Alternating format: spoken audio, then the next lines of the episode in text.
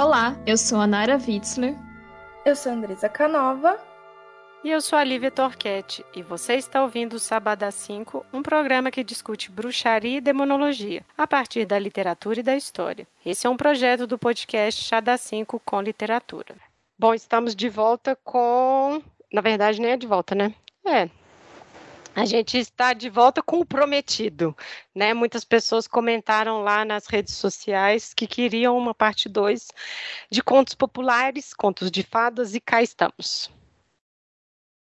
Oi, gente, voltamos. Então, hoje a gente, como a Lívia falou, a gente voltou para falarmos dos contos de fadas que tem fadas nas histórias, porque não são todos que têm fadas no meio da história, né?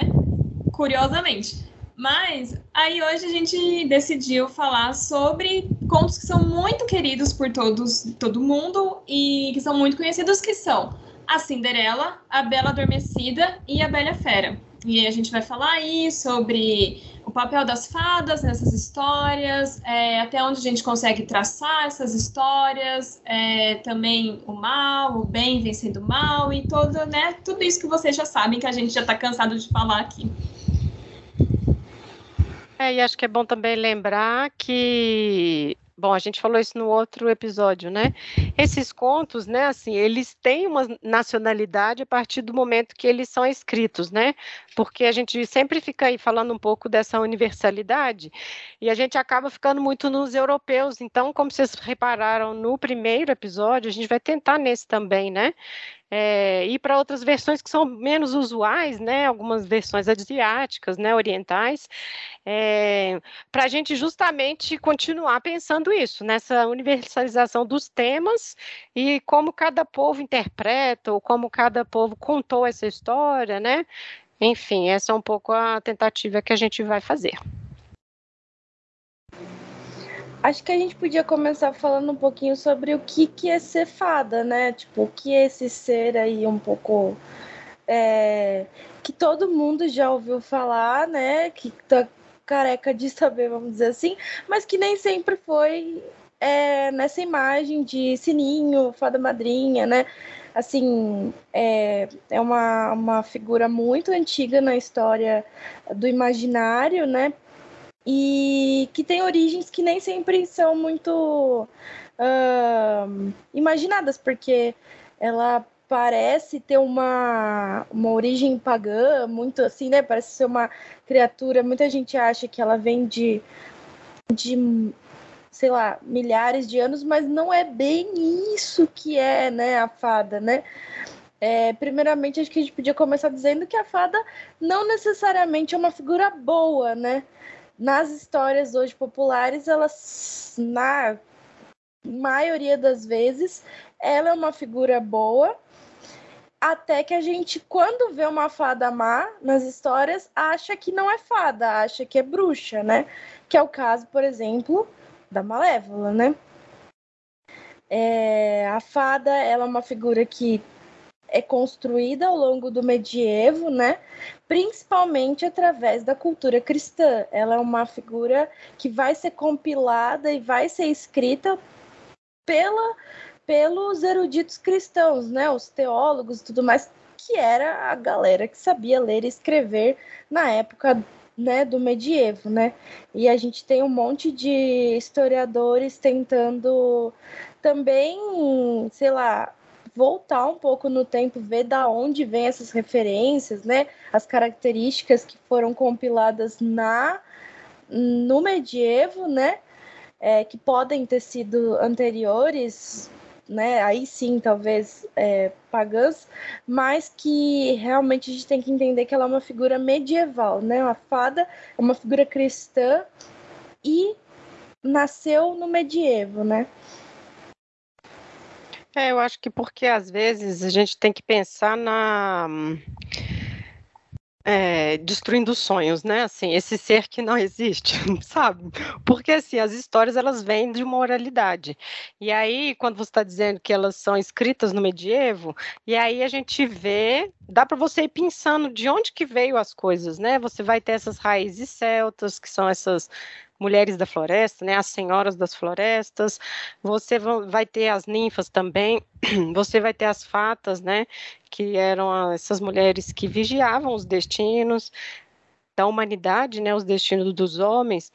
Então, assim, no, a gente não está dizendo que a crença nesses seres passa a existir na partir da Média. Não é isso. Né? Essas histórias são anteriores, elas estão lá, mas é, essa escrita que junta um pouco, que faz essa amálgama dessas relações, dessas características que elas têm, vai se dar no medievo, né? Por isso que a questão, né, como você estava falando aí, do bem, ela é muito presente. Mas aí eu acho que também é uma coisa que é própria, né, agora que a gente vai pensar assim, na natureza, né, desse desse serzinho, né? É essa dualidade, né? E essa dualidade é em dois pontos. É tanto a questão de um próprio perfil, né? Essa personalidade, ela pode tanto fazer o bem quanto o mal. E aí a gente também pode, depois a gente vai ver isso nos contos que a gente selecionou, mas também dessa é, do trânsito entre os mundos. Né? Ela é esse ser intermediário. É o mundo humano de um lado e o mundo sobrenatural do, do outro, embora eles tenham aí essas fronteiras, né, de um com o outro, os seres que fazem essa transição, que são desses, eu até gosto um pouco mais de ampliar o leque para seres féricos, porque aí no meio disso tudo tem fada, tem duende, tem ninfa, tem salamandra, tem tudo junto, né? Então são esses seres que fazem essa transição. E enfim, às vezes levam os humanos para esse mundo, né? E às vezes elas vêm para ficar no mundo dos humanos, né? Então, assim, a partir do momento que a gente tem essas histórias, já tem um pouco já essas noções cristãs também, né? Assim, o que ela fez para merecer estar entre o mundo dos homens e o que eles merecem de poder viver junto às fadas e tudo mais, né? Então ainda tem um pouco essa coisa é, mais cristã, mas eu acho que assim, quando você senta para estudar fada, é ótimo para você perceber um pouco como que a cultura erudita ela vai escrever é, sobre a cultura popular e como que a cultura popular está mesmo nos eruditos, né? Nunca é uma coisa separada, né? E eu acho que a fada é um ótimo caminho para quem se interessa pra, sobre, por esse trânsito, né? Quem se interessa por esse diálogo aí. É, e quando você fala de seres féricos, é perfeito mesmo, porque cada característica vem de uma cultura, vem de um elemento de uma cultura que não está resumida a uma criatura só, né? Por exemplo, se você for pegar lá o caso dos celtas, dos, dos gaélicos, que tem os duendes, que tem os brownies, que tem, assim, é, é toda uma cartela de seres. Se você pensar isso só na Escócia e Irlanda, então você imagina na França, na, mais para baixo na Inglaterra, na Itália. Então, assim, quando você resume tudo isso numa criatura só, que daí ganha o nome de fada lá pelo medievo, né, Alta Idade Média, porque antes disso também, se você for ver, a palavra fada não era utilizada para denominar uma criatura, era para denominar tipo um, uma questão fantástica que aconteceu, sabe? Não uma criatura em si. Então, assim, ela, ela, eles tentam reunir tudo isso numa criatura só, mas mesmo assim não é possível reunir, né? Porque é, são milhares de criaturas, são milhares de, de, de, características, então você não deixa de, de ter presente outras criaturas como os duendes, elfos e, e por aí vai, né? Não, eu gosto de quando você fala que seres féricos, féricos, porque eu acho que, que dá essa dimensão de que a fada foi construída, mas que tem todo um leque por detrás dela, né? É, e eu gosto também da definição daquele historiador, o Michael Osling, porque ele fala de small gods, né? São os pequenos deuses. Não são os deuses como lá as entidades romanas, greco-romanas, né? mas eles são intermediários porque fazem esse intermédio entre os humanos e esses deuses. E aí, esse, essa denominação é melhor, porque ela não é tão europeia mais, tanto que quando ele, né, ele faz esse compilado, você vai ter ele falando de seres na Amazônia, né? Vai ter gente na ilha de Java. Então, assim, é um monte de pesquisadores que né, eles estão diante de uma documentação histórica e que tem relatos dessas pessoas que são inquiridas, né, elas comentam desses seres, né, desses seres pequenos aí, desses small gods aí, que fazem esse intercâmbio. E aí, por exemplo, ele amplia mais, né? Mas tem um outro uma tipologia que eu acho que é interessante da gente comentar aqui, porque eu falei sobre essa coisa das fronteiras, né? As fronteiras entre mundo humano e sobrenatural, geralmente, né, nesses nesses relatos de fadas, ou são as florestas, ou 99% dos casos é a água, é um poço, é um lago ou é o mar, né? Então esse elemento da água, ele é sempre muito relacionado com o surgimento ou aparecimento dessas, dessa, desses seres. Que aqui também eu estava conversando um pouco com a Nara antes sobre isso. Assim, a maioria do que a gente vai falar aqui hoje, e, e quase 99% também né, dessa literatura, é a ideia de gênero, porque assim, é um tipo feminino. É, quando a gente fez o, o episódio do Jonathan Strange, o Mr. Norrell, ali a gente tem um fada, né? O, ele era uma fada, mas ele estava, ele era um homem atrelado ao rei corvo. Mas ali ele não tem tanto essas características da fada e sempre que a gente vai encontrar ou com o nome de senhora, ou com o nome de dama, ou mulher e tudo mais. Então, assim, a fada sempre é feminina.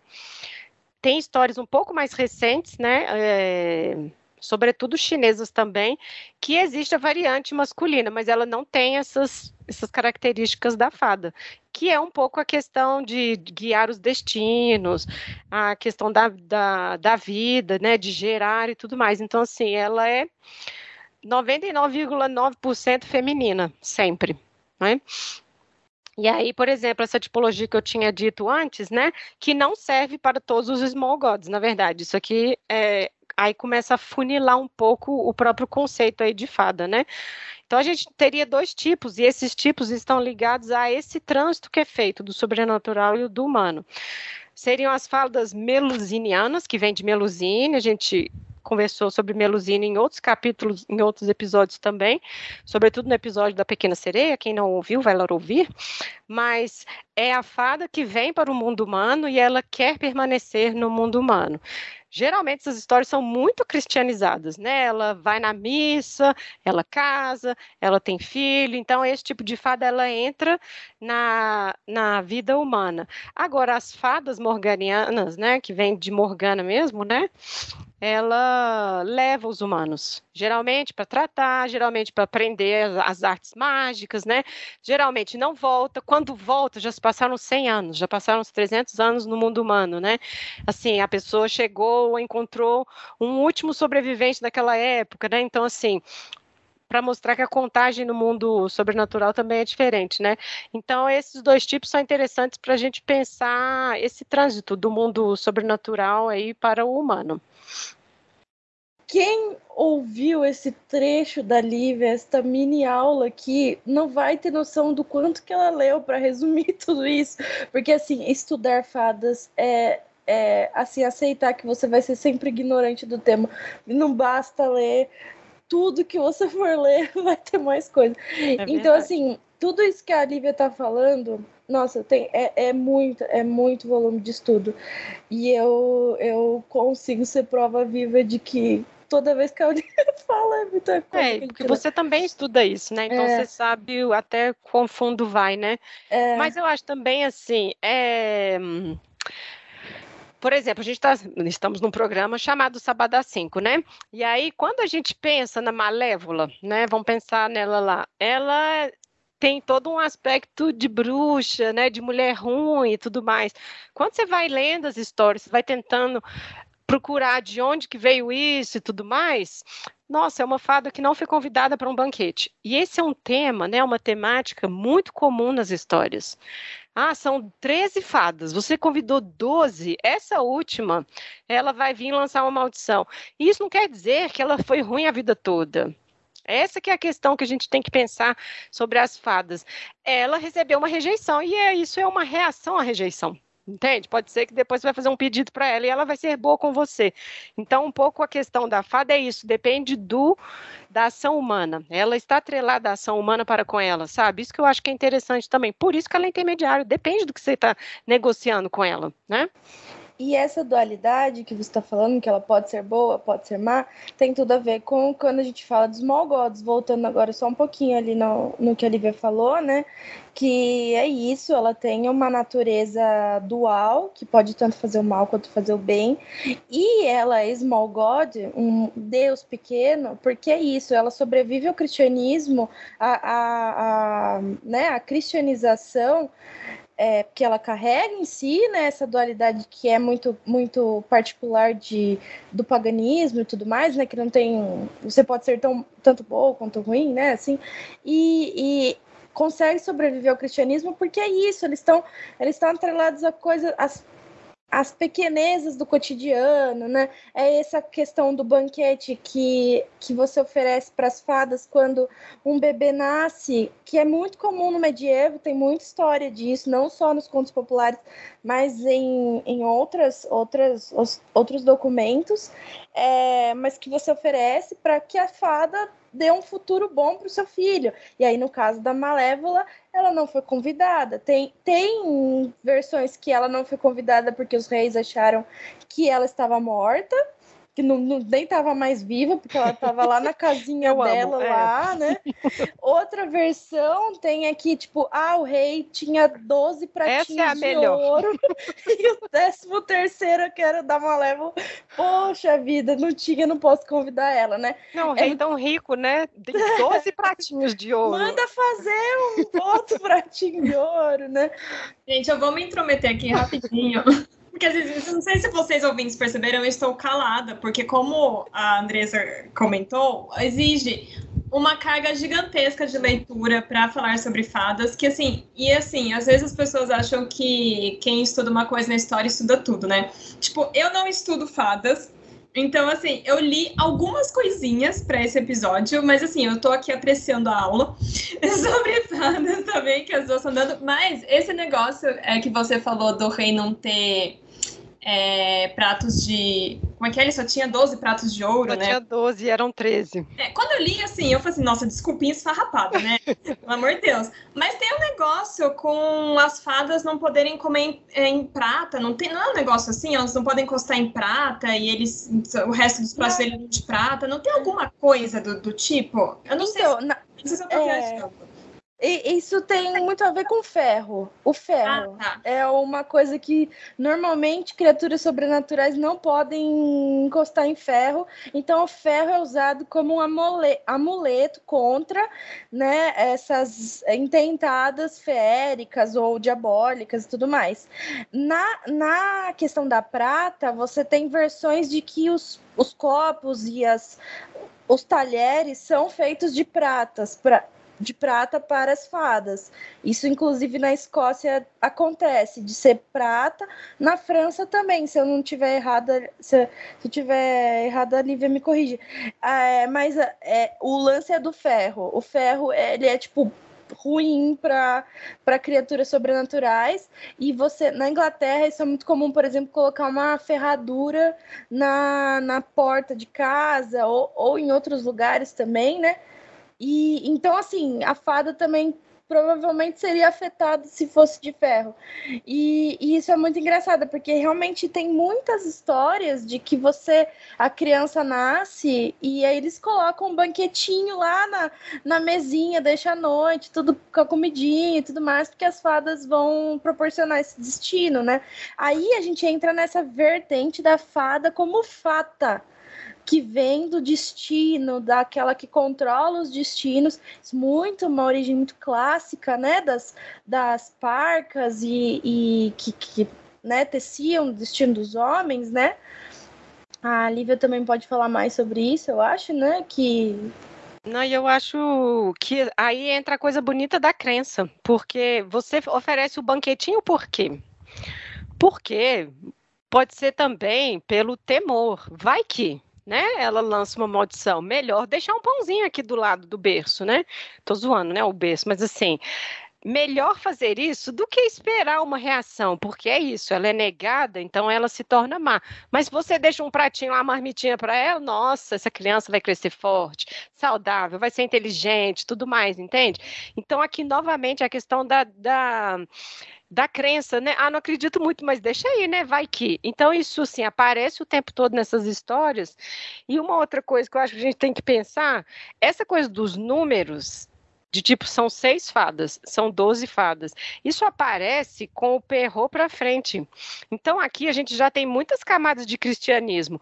Doze apóstolos, né? Aí Jesus também. Quem que é lá o, o vacilão? Judas, né? Que chega e, enfim. Então assim tem a coisa cristã, a leitura ela é muito marcada também, porque é, o exercício de Perrot não era tanto igual do do 19, né? Mas tem uma moralidade muito forte. Começa a ter uma moralidade. É engraçado que depois que eu fiquei pensando, o Basile, né, que é, são essas histórias é, é, napolitanas, né, que a gente também traz aqui para o episódio, ele vem com a moralidade no início. Ele fala, ah, nós vamos ver nessa história, como que a curiosidade levou a pessoa a fazer, quem cospe para cima cai sempre na cara, assim, é uns, é uns ditados muito engraçados com o que ele abre as histórias, né? Então a gente tem que pensar que essa moralidade, apesar da crença, ela já vem, né? Essa coisa do cristianismo, ela tá já dentro dessas histórias, né? E é muito engraçado que essa, essa questão do, das fadas aparecerem no, na documentação, você tem na documentação cristã também, é, não, não só eles redigindo contos e formando assim a, a figura da fada, mas como em bulas e, e outros documentos assim eclesiásticos deles falando que ah, aqueles supersticiosos colocam o pãozinho lá para fada quando nasce a criança, porque é tudo nesse olhar de, de superstição, né? A gente tem que tomar um cuidado quando a gente ouve um eclesiástico falando da uhum. cultura uhum. popular, porque, né? Nunca se sabe o que, que realmente estava acontecendo, o que, que era a retórica dele ali, né, presente. Mas a gente pode deduzir que talvez sim estivessem pessoas praticando, praticando essas atividades, porque é isso, vai que, né, se você pode é, a gente está pensando numa época que, poxa, a mortalidade infantil, mães que morrem no parto, assim, é, é monstruosa, né? Então, qualquer coisa que você pode fazer para tentar, né, melhorar a, a sua possibilidade de sobrevivência é muito bem-vinda, né? Então, você vê isso em muitos lugares da Europa, pensando agora aqui no, no onde a gente sabe pisar melhor, né? Porque devem ter existir essas práticas também em praticamente todo mundo, né?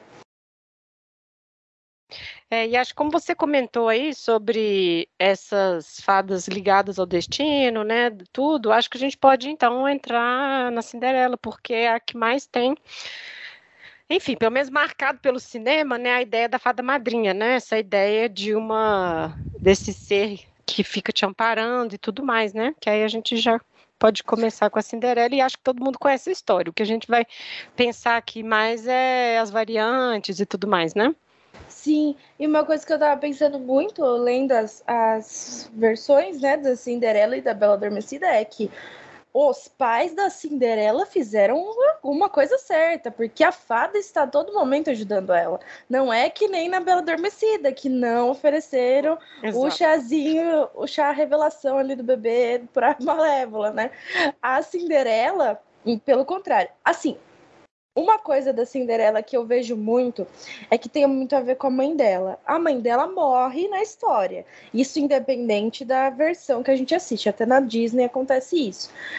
E aí, a mãe, um pouco antes de morrer, ela diz para a Cinderela para ser uma pessoa boa, né? E se precisar de ajuda, pedir ou para árvore, ou aí vai depender da versão, é. pedir para alguma força sobrenatural que está é, expressa em algum ser vivo, normalmente, e aí ela vai receber essa ajuda. Então, provavelmente, a, a mãe da Cinderela deve ter agraciado as fadas, por isso a Cinderela é protegida de alguma forma. Imagina isso. Essa parte não tem na história, vamos dizer assim, né?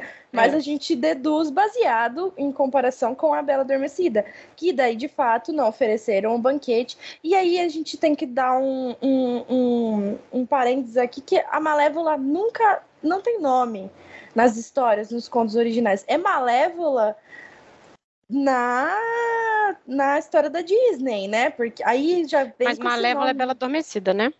Isso, é, Malévola da Bela Adormecida. Ah, tá, achei que estava... Ah, Isso, não, não, é, é porque assim, só para dizer que a Malévola, como ela não foi convidada e deu essa maldição aí pra, pra Aurora, ela, ela recebeu esse nome de Malévola como se fosse má, né? Mas na verdade não, veio por conta que ela não foi convidada, né? Agora, Sim. voltando para Cinderela, já mais propriamente, né? ela, a fada que aparece é bem essa questão do destino, né? Ela interfere a todo momento no destino da Cinderela. Quando a Cinderela precisa de ajuda, né? Ela, ela busca. E, e, e é nessa, na história da Cinderela, eu vejo muito o que a Catherine Briggs, que é uma estudiosa lá do, da Inglaterra, que, sei lá, um dos maiores nomes na, na literatura sobre fadas, diz quando as fadas estão relacionadas ao mundo dos mortos. Então, provavelmente, é, ela diz que a, a, Catherine Briggs acredita que as fadas, em algum momento, né, na, no imaginário popular, eram todas mortas, assim, era o mundo dos mortos. Isso vai dar um bom pano para manga para discussão. Mas assim, essa relação com o mundo dos mortos existe sim em várias maneiras. E aí talvez pelo fato da mãe da Cinderela ter morrido, a relação da fada também vem, pode vir dessas duas maneiras, tanto como a, a fada de, que decide o destino, como essa relação com o mundo dos mortos, né? É, e aí eu acho que a gente vai utilizar justamente esse conceito de small gods, porque é, fazendo o nosso dever de casa e tentando buscar né, as origens mais antigas e tudo mais, a versão chinesa né, da Cinderela, e que provavelmente, enfim, os estudos aí estão dizendo que é uma das primeiras a ser escrita, né, ela é do século IX antes de Cristo. E aí casa muito com essa questão dos mortos, porque nessa história justamente tem a morte, tem que existir a morte da mãe, porque vai ter uma segunda pessoa substituindo, né? No caso dessa versão, ela já tinha o pai tinha duas esposas, porque era um costume. O pai tinha duas esposas e cada filha com cada mulher, né? Então já tem a filha depois que vai ser a rival e tudo mais, né? Mas são os antepassados que ajudam ela, que chegam para ela e falam: "Ah, quando você precisar de ajuda, vai no lago tal ali, ó, vai ter um peixe lindo ali, é ele que vai te ajudar". Então aqui são os antepassados familiares que fazem esse intercâmbio. Então assim, eu acho que a coisa do, do reino dos mortos é totalmente uh, crível, né? Eu acho que entra um pouco isso, e eu acho que vem dessa origem, dessa, desse conto também, a coisa do sapatinho. Porque, enfim, tem a mesma coisa dela ir para um baile na cidade, ela morava numa gruta, enfim, com a família, ela era meio tipo de um vilarejo, e ela era tida até como selvagem, quando o príncipe encontra ela pela primeira vez, né? Mas ela vai para essas festas e tudo, e um dos sapatinhos fica no meio do caminho. E o príncipe, ele gosta, ele se interessa porque o sapatinho era minúsculo. Então aqui tem um pouco essa coisa do cultural mesmo, da questão do pé pequeno, né? A gente sabe que depois foi uma prática que foi abolida e tudo mais, né? Uma coisa horripilante que se faziam com os pés, né? Era um chinelinho dourado, era um sapatinho dourado que ela usava e ele achou incrível ser tão pequeno e ficou é, procurando pelo reino todo um sapato que poderia entrar nesse pé e ele se casaria com ela, né? Não acha porque, enfim, a, a madrasta, a outra mãe, né, lá do, do pai, prende ela, e aí ela vai buscar o sapatinho, tipo assim, ela vai pegar de volta. E aí o príncipe prende ela, ela conta a história toda, esse caso e tudo mais. Então eu acho que a coisa do sapato, porque a gente fica nessa, né? Eu ficava pelo menos, né? Mas que diabo de sapato, o que, que tem a ver, né? E tudo mais. Então acho que é bem mais factível vir deste lado aí do mundo, e depois tem a versão egípcia que também tem essa história, é uma sandália de couro lá e tudo mais, e é uma serva, e ela casa com o faraó. Então, assim, a gente já comentou isso no primeiro episódio, né? O fio narrativo é o mesmo. O que você tem de variantes são coisas culturais, coisas locais.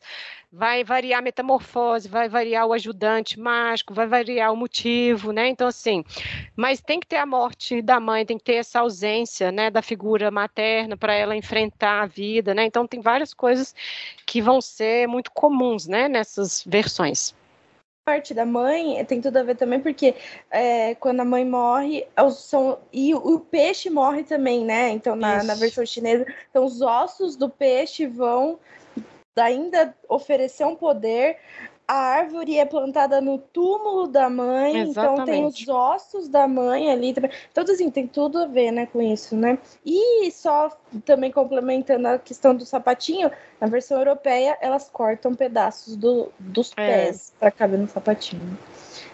Desculpa, amiga, pode falar. Eles cortam os pés na versão dos irmãos Green, não é? No Ferro não é. Eles não, não. cortam o pé, né? No, nos irmãos Green. Uhum. Mas por falar em, em várias versões, é, eu, eu, tenho uma dúvida, porque eu vou jogar para vocês que são especialistas. Porque é uma coisa que eu fiquei pensando. Porque é, na versão da Cinderela dos Irmãos Green não tem fada madrinha é, ela vai chorar no túmulo da mãe, né? Onde cresceu uma árvore, ela é, plantou a, uhum. a, árvore ali, e aí em cima do túmulo cresceu essa árvore, e aí a Cinderela sempre cuidou dessa árvore com muito amor e carinho, nananã, pipi, vovó. E aí, quando a, a madraça não deixa ela ir pro baile, ela vai chorar no túmulo da mãe, né, nessa árvore, e aí aparece o espírito da mãe, e é esse espírito da mãe dela que ajuda ela. Exato. Aí eu fiquei com uma dúvida. Será que não tem é, fada madrinha? Porque na região germânica, essa crença em fadas propriamente dita assim não era tão comum quanto na França e na Inglaterra. Então, esse ser com esse nome. Porque assim, a gente está falando já de histórias escritas no 18 19, né? Então, assim, já está estabelecido essa criatura com esse nome fada.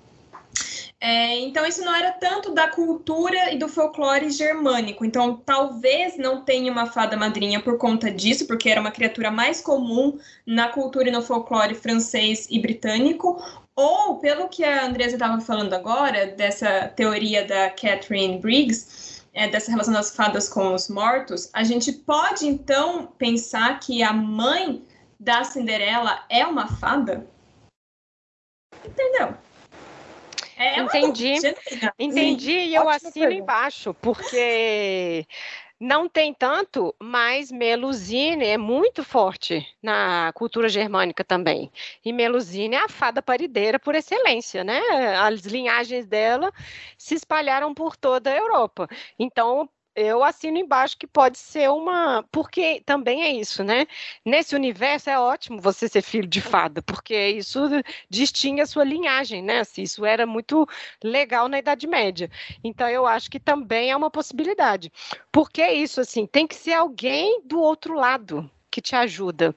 Né? Igual assim, a árvore é no túmulo ela que aparece em espírito. Então tem que ser alguma coisa do outro lado, não é nada 100% humano dessa ajuda, né? Então é uma intervenção do sobrenatural de qualquer forma, né? E eu a, a, eu concordo com tudo isso, da questão da melusina também, mas a questão dos mortos também, eu, eu sou muito fã dessa teoria, de que nem sempre o seu contato com, com a fada se dá diretamente com a fada às vezes é um fantasma que te aparece para você para te levar ao mundo das fadas. Uhum. Então, isso na Escócia é assim muito comum.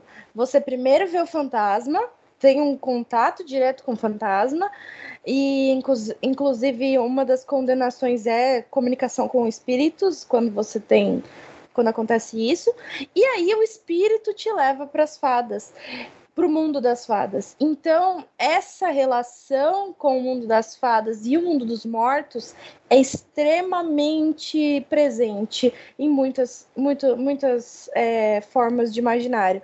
Então, essa, isso a Briggs fala isso mesmo também, é que é, é, aparece às vezes o fantasma. Então, talvez a, por ela contatar a mãe, aí a mãe contata as fadas, vamos dizer, porque a mãe tá ali. Então, assim, é, depois, quando a gente falar de, de, processo de bruxaria, eu posso falar isso mais um pouco, né? Mas é, tem muito disso, de primeiro você falar com o fantasma, com a pessoa morta, e aí você vai, aí ele te leva para as fadas, porque os mortos estão junto com as fadas. Aí a gente pode, sei lá, talvez flertar um pouco com aquilo que você fala muito, que é a cavalgada noturna e tudo mais, né? Que, sei lá, pode ter relação também, né? É, e a própria Morgana, essa de você levar alguém para outro lado e todo mundo achou que a pessoa estava morta. Passou não sei quantos anos, ela volta e nossa, fulano estava vivo, entende? Então assim, essa transição, ela também pode, a gente pode pensar também nessa coisa do mundo dos mortos, né? Então eu acho, Nara, totalmente possível essa interpretação do, dos, dos Grimm. Para mim, é, eu acho também tranquilo.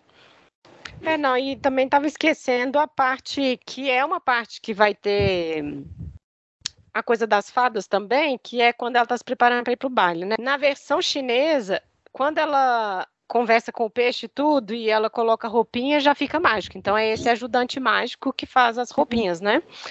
Na versão lá napolitana, né, do Basile, a Zezola, que é a gata borralheira lá, ela vai duas vezes ao baile, na verdade, na segunda, né, que era esse sapatinho que fica para trás. Mas na história é um bando de damas, né? São senhoras que vão ajudar ela a hum a se vestir.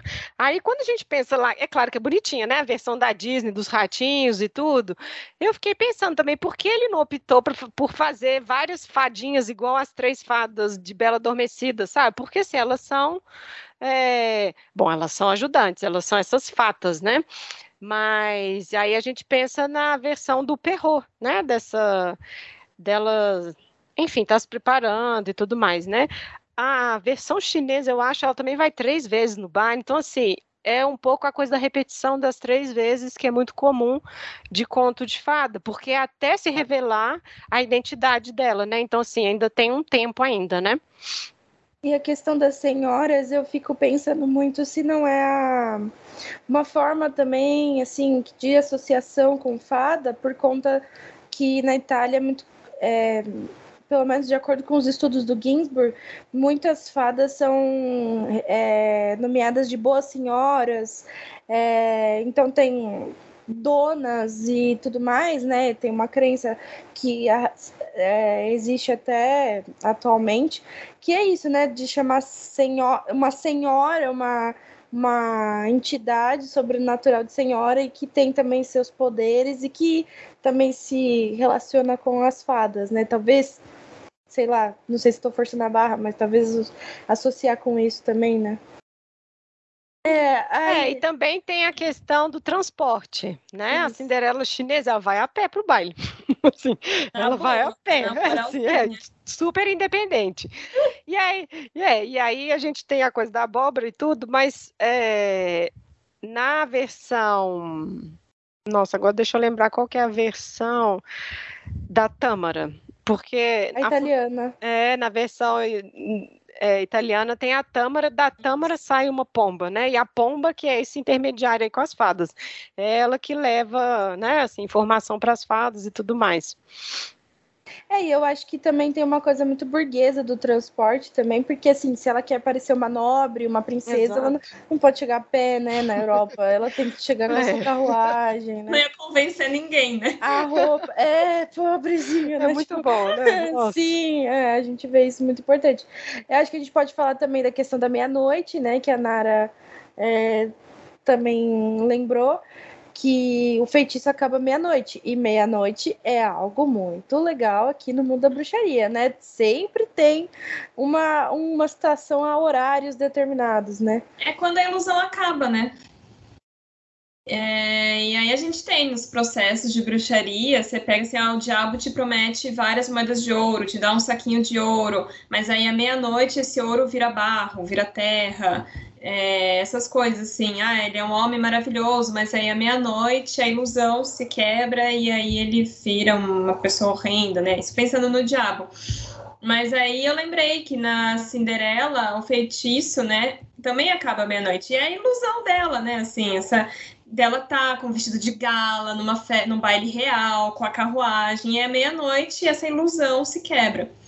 Mas aí, ao contrário, nos processos de bruxaria, a Cinderela tem um final feliz e dá, dá tudo certo. É. é porque é isso do cristianismo, né? Assim, a fada, ela, ao mesmo tempo, ela pode ser muito utilizada pelo cristianismo, por isso ela sobrevive, por ser uma figura boa, que confirma sua fé cristã e tudo mais, mas, por outro lado, ela faz coisas que, poxa, transformar uma abóbora em carruagem ou, ou, ou, qualquer coisa que você pegue da história pode ser uma ilusão diabólica. Então ela pode é, é, flerta com esses dois lados a todo momento. Por isso que a fada é tão incrível de, de é, de estudar e por isso que, que ela sobrevive, né? Porque do mesmo jeito que ela não pode ser totalmente demonizada, ela pode ser cristianizada. Então você vai ver isso a todo momento, essas duas características no imaginário, né? É, tem uma história nesse livro do do Basílio, que eu acho que é legal também, que é as Três Fadas, que é uma outra versão, né, da, da Cinderela, que eu acho legal que essa coisa, uma coisa muito da moralidade, está muito forte ali. Porque é isso, é sempre uma garota que é bulinada, sofrida e tudo mais, né, e aí... É num desses inúmeros afazeres domésticos em que ela é escravizada lá por todo mundo, ela deixa cair um cesto e do morro rola lá e tudo, e aí tem um ogro lá embaixo. E aí ela pede ajuda pro ogro. Aí o ogro, não, não, vou te ajudar, não, desce aí. Aí ela, tá. Aí ela desce. E aí na hora que ela desce, por acaso, tinha uma gruta ali que tinham três fadas, eram essas três fadas, né? E aí as três fadas deixam ela entrar, chamam ela, convidam, né? E falam para ela, ah, escolhe alguma coisa aqui, né, para você, para você levar para sua casa. E é tudo muito rico, tudo muito bonito, tudo muito dourado. Mas quem se lembra daquela cena lá do Indiana Jones que ele tem que escolher o cálice da última, da última ceia, né? Que ele escolhe aquele de barro lá todo ela faz exatamente a mesma coisa. Ela pega o mais horrível, o mais pobre, tipo assim, nossa, não, para mim o que melhor é este aqui. E as fadas assim, ó, ué, isso aí, muito bem. E aí tem três portas incríveis e uma sei lá, quase uma, uma portinha assim que você tem que sair arrastando. E aí as fadas, ah, qual porta você escolhe para sair a ela qualquer lugar que eu possa sair, aí sai pela portinha. Então ela é recompensada pela humildade, pela sinceridade do coração, né? Então assim, isso é muito forte nessas histórias, porque aí a gente tem que pensar assim, essas histórias lá, né, de 1630, né, para quem? Quem que estava lendo, né? O público do Perrault é uma coisa, o público do, do que escreveu anteriormente, né? Ele estava escrevendo ali para nobres. Tem uma coisa muito não era para crianças, essas histórias que ele estava escrevendo, e é uma coisa mais para essa, no, essa nobreza italiana, gente com muito dinheiro que ficava nos salões, tanto que esse livro ele é um pouco igual o Decameron, cada um contando a sua história. Então são pessoas tipo um salão mesmo, né? Pessoas contando essas histórias. Então a questão do público para quem você está escrevendo é um conto popular, milenar, blá blá blá, mas na hora que você senta para escrever, para quem que é, né? Quem que é o seu o seu público e por isso, né, um pouco essas essas mudanças aí, né, nas histórias. Acho que só antes da gente falar um pouco da adaptação, eu ia falar só sobre, vamos dizer, uma adaptação para a vida real da, da questão da fada madrinha, que é como ela aparece nos processos de bruxaria na Escócia. Porque é, muitos deles têm essa, essa linha narrativa é, muito presente que a fada a fada aparece normalmente muito maltrapilha pedindo ajuda comida normalmente pedi, pede água aí entra com aquela questão da água né da fronteira.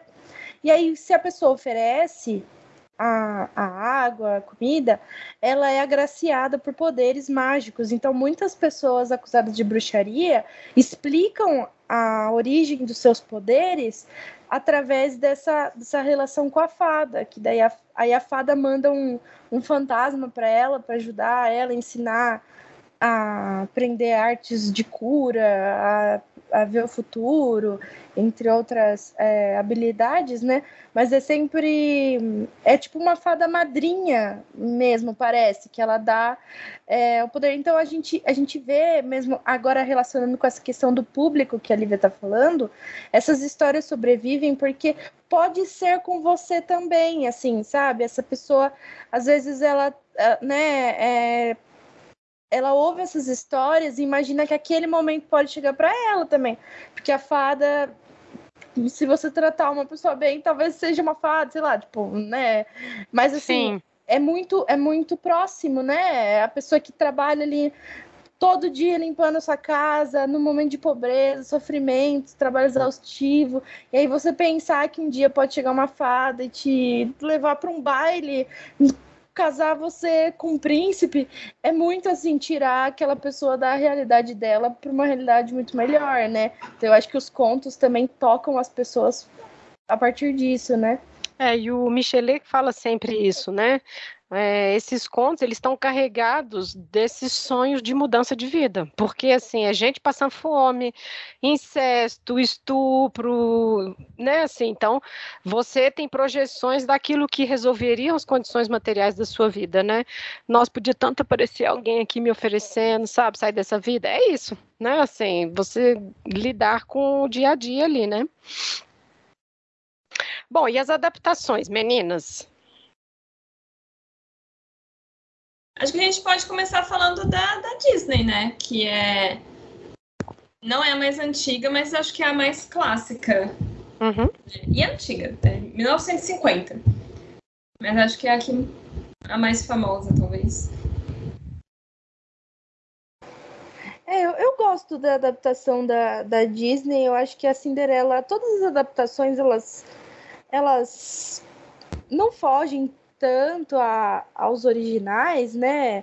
É claro que nenhuma assim, adaptação... eles adaptam a, a, história do Perrault, né? Porque é... a, eu, a única vez que eu vi uma adaptação dos Irmãos Grimm é do Into the Woods, né? O Caminhos da Floresta. Que, é, que tem vários personagens, mas a Cinderela segue a história dos irmãos Grimm. Ela vai, chora no túmulo da mãe, é a mãe que dá o vestido para ela, ela vai três dias no baile, só no terceiro dia que ela perde o sapatinho.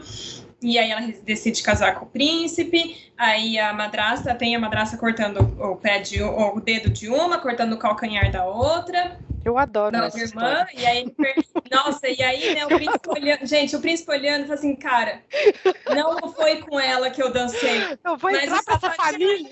né? Fazer o quê agora? Eu tenho que casar. Eu amo, vou entrar pra essa família, socorro, essa gente maluca.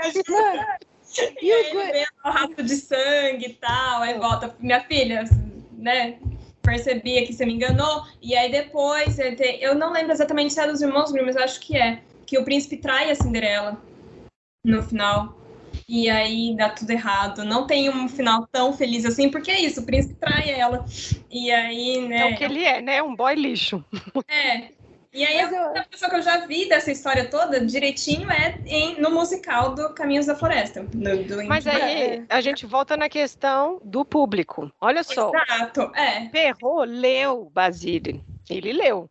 Porque ele publica em 1637, sei lá, Perrault vai escrever quase 30 anos depois. Ele escolhe tirar algumas coisas porque o público dele não é os nobres tomando vinho conversando no salão lá, não. É criança. É, é. Ele está recolhendo, olha, nossa, eu ouvi essas histórias da ama de leite dos meus filhos. Ela que contava essas histórias para os meus filhos, né? Então já tem uma coisa mais, apesar de ainda ter umas coisas bem violentas e agressivonas, né? Porque é uma mentalidade da outra da, da época, né? Mas é, é amaciado muito muita coisa ali, né? Quando a gente chegar na Bela Adormecida mesmo, tem um elemento fundamental ali que ele definitivamente decidiu tirar, né? Então, é, eu acho então... que para fazer um desenho nos anos 50, mais seguro, né, uma versão como a do Perrault, né? Ah, é, foi por isso que eu falei que assim, tipo, que é uma adaptação que eu acho que é fiel, até porque realmente é o público infantil e tudo mais. Então, a, a, adaptando a do Perrault é, é legal, assim, é uma adaptação bonitinha, assim, de até que segue todas as coisas. Mas eu adoro a madrasta, né, na, no, na versão dos irmãos Green, falando, tipo, ah, você vai cortar um pedaço do seu pé agora, mas vai curar, você vai virar rainha, né? Quando você for rainha, você não vai precisar você andar. Não vai então lembrar disso. De pé. É. Então, tipo assim, é quase a titia Jane Austen falando, gente, amiga, não precisa de amor dinheiro, encher barriga é mais importante é. do que amor. tipo, então, assim, eu achei muito, assim, é, tem certa sabedoria ali, né? Na, não é sabedoria, né? É a necessidade de sobrevivência, né? Assim, de todo mundo é. tem que fazer certos sacrifícios. Mas. É... E a adaptação de 2015, o live action? O que, que vocês acham? Ai, gente. Eu, eu perdi, assim, eu, eu, eu soltei a mão desse filme quando a Cinderela estava lavando uma louça e aí ela deixa o prato cair e aí o narrador fala e foi aí que ela percebeu que ela não é uma criatura feita para trabalhos pesados. Ah, ah pelo amor de Deus. Existem pessoas que são, né? A, a, a, continuação da frase seria isso, né? Assim, a coisa horrível. Eu também não sou uma criatura feita para trabalhos pesados, sabe? Mas, nossa, assim. Ai, ai. Eu, lembrei, eu lembrei agora da mulher do Boninho que fala que ela decidiu se demitir da Globo porque ela nasceu para viver de férias. Tipo, a Cinderela descobriu isso. É o conceito de vir ao mundo a passeio, né? Cinderela é. se deu conta que veio ao mundo para passeio. É. é. E assim, eu adoro no desenho, uma das cenas que assim, quando, conforme eu fui crescendo e fui reassistindo desenho, eu fui me identificando cada vez mais com a Cinderela, quando o relógio acorda ela, e aí ela tá tentando ignorar o relógio tocando, que é tipo o despertador, e ela começa a brigar com o despertador e fala assim, até esse maldito relógio me odeia. Assim, eu acho o desenho mais real do que o filme. Hum. Mas eu também acho que o desenho, eu, eu acho, isso eu acho interessante dos desenhos, nos desenhos da Disney, como eles também refletem, assim como os contos de fadas, o momento no qual eles foram feitos. Então, a Cinderela, ela é tanto a Cinderela quanto a Branca de Neve também, que é de um, algumas décadas anteriores, uhum. é, foram desenhos feitos numa época que a, a, os Estados Unidos ainda estavam sofrendo os reflexos da Grande Depressão. Então, uma história do tipo da Cinderela é, era muito bem-vinda, justamente por tudo isso que a gente estava falando aqui. Estava é, todo mundo passando fome, sem emprego, indo morar na rua. Então, assim, uma Cinderela é, acaba é, dando. É a saída, saída pela é, fantasia. E eles é. acabaram fazendo de um jeito que é bem, né, assim, cumpre os desejos da burguesia, né? Porque, não, gente, fica tranquilo aí, é só você ter coragem e ser gentil. Nossa, gente, eu não aguento isso no filme também. É. Eu não aguento isso. A mãe dela re repetindo o tempo inteiro: tenha coragem, seja gentil, que vai dar tudo é. certo. Não vai, moça. Mas enfim. É. é mas essa ideia assim, bem burguesa mesmo, que. É, de resignar, né? Seu papel é esse. Que vai dar tudo certo. compensação. É. Mas é uma coisa assim. que é um reflexo da, da época no qual ele, ele foi feito. E aí, quando você pega os filmes lá da Renascença da Disney, que já é a, a Bela Fera, é, eles têm alguns problemas também, que a gente depois pode falar disso, mas eles já pegam um tropo que é muito mais da jornada do herói. Eles já voltam para um negócio muito mais mitológico, porque o momento, o contexto também já era outro. Mas aí depois, quando a gente for falar da, da Bela Fera, a gente fala disso. Mas é, eu acho interessante também analisar a Cinderela nesse contexto no qual o desenho foi feito. E eu acho que os ratos estão lá porque, assim, é para mostrar a miséria da Cinderela, né? Assim, ela, a menina conversava com, com os ratos da casa. É, e não perde um pouco a coisa do ajudante mágico, dos contos, não. que é sempre um bichinho, uma raposa que aparece, um peixe, né? Não perde isso. Mas eu não sei se foi um meme que alguém falou assim: imagina, morando no alto de uma torre sozinho, é claro que você vai conversar com os ratos. Você não tem amizade. Você vai conversar, né? Tipo... Gente, ah, eu tenho todos os meus panos prontos para passar para Cinderela, porque assim, a menina vivia em situação de cativeiro, sabe? É. Ela trabalha análoga à escravidão, aí chega um príncipe falando que quer casar com ela, gente, óbvio que você vai em casa, né? Óbvio.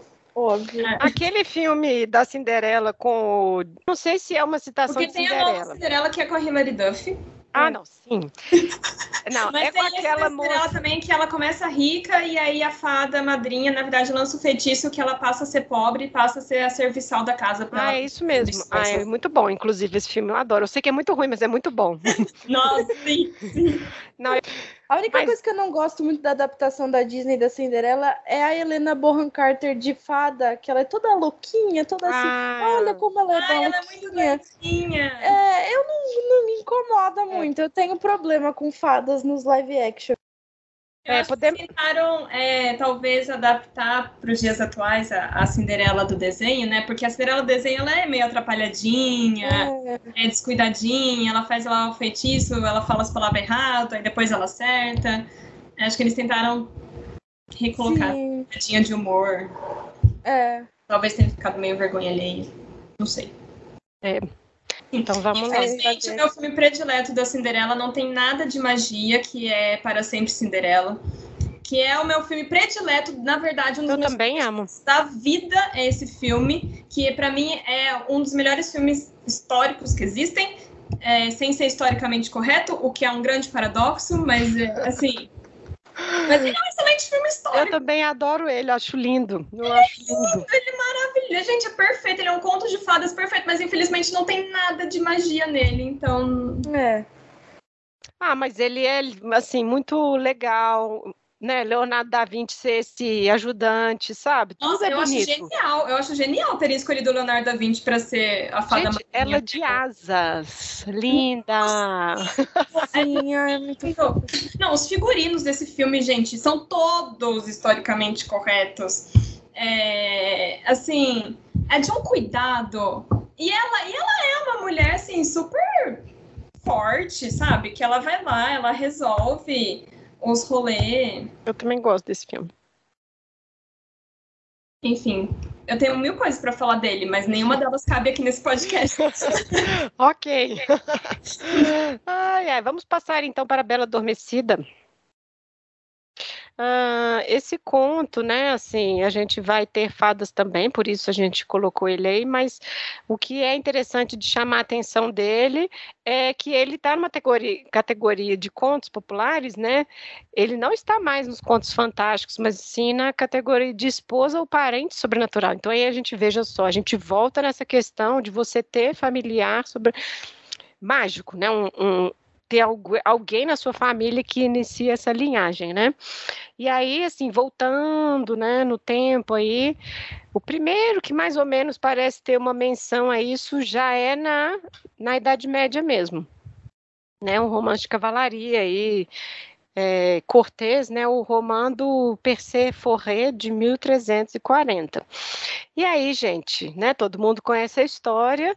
A mocinha dormindo lá e tudo mais por causa de um feitiço ou de uma outra coisa que alguém fez de mal, mas é sempre alguma coisa que pica a pele, é sempre alguma coisa que corta um pedaço da pele e tudo mais, né? E chega o homem para salvá-la, mas assim, tem sempre estupro. As versões é, anteriores ao Perrault vão ter sempre estupro. E é surreal que ela acorda, pare, o cara volta. E aí, o texto ainda tem assim: é, eles fazem amizade. Tipo assim, ah, ele explica o que, que ele fez com ela, ela aceita isso e casa. Então, assim, ela é o casamento com o estuprador. Então, assim, isso não é, é- Quem vai tirar isso, obviamente, porque está escrevendo para um outro tipo de público, né? É o Perrault, porque a versão napolitana também tem. É, o estupro. E assim, e o do, da versão napolitana, ele é casado. E aí, quando a princesa, a esposa, descobre, ainda vai atrás da, da estuprada para poder brigar com ela, matar os filhos. Então, assim, a história é toda horrível. Na verdade, eu acho que a pior versão, assim, para mim, é essa napolitana, né? Que acho que ela tem gêmeos, inclusive, dessa pessoa, e enfim, e o final é feliz, eles ficam juntos e tudo mais, né? Então, assim, é uma história de violência, é, na verdade, e que depois a gente vê que o Perrault sabiamente decidiu deixar de fora, né? E é engraçado que nessa do Perrault, como que ele resolve essa situação, né? Como que ela vai acordar?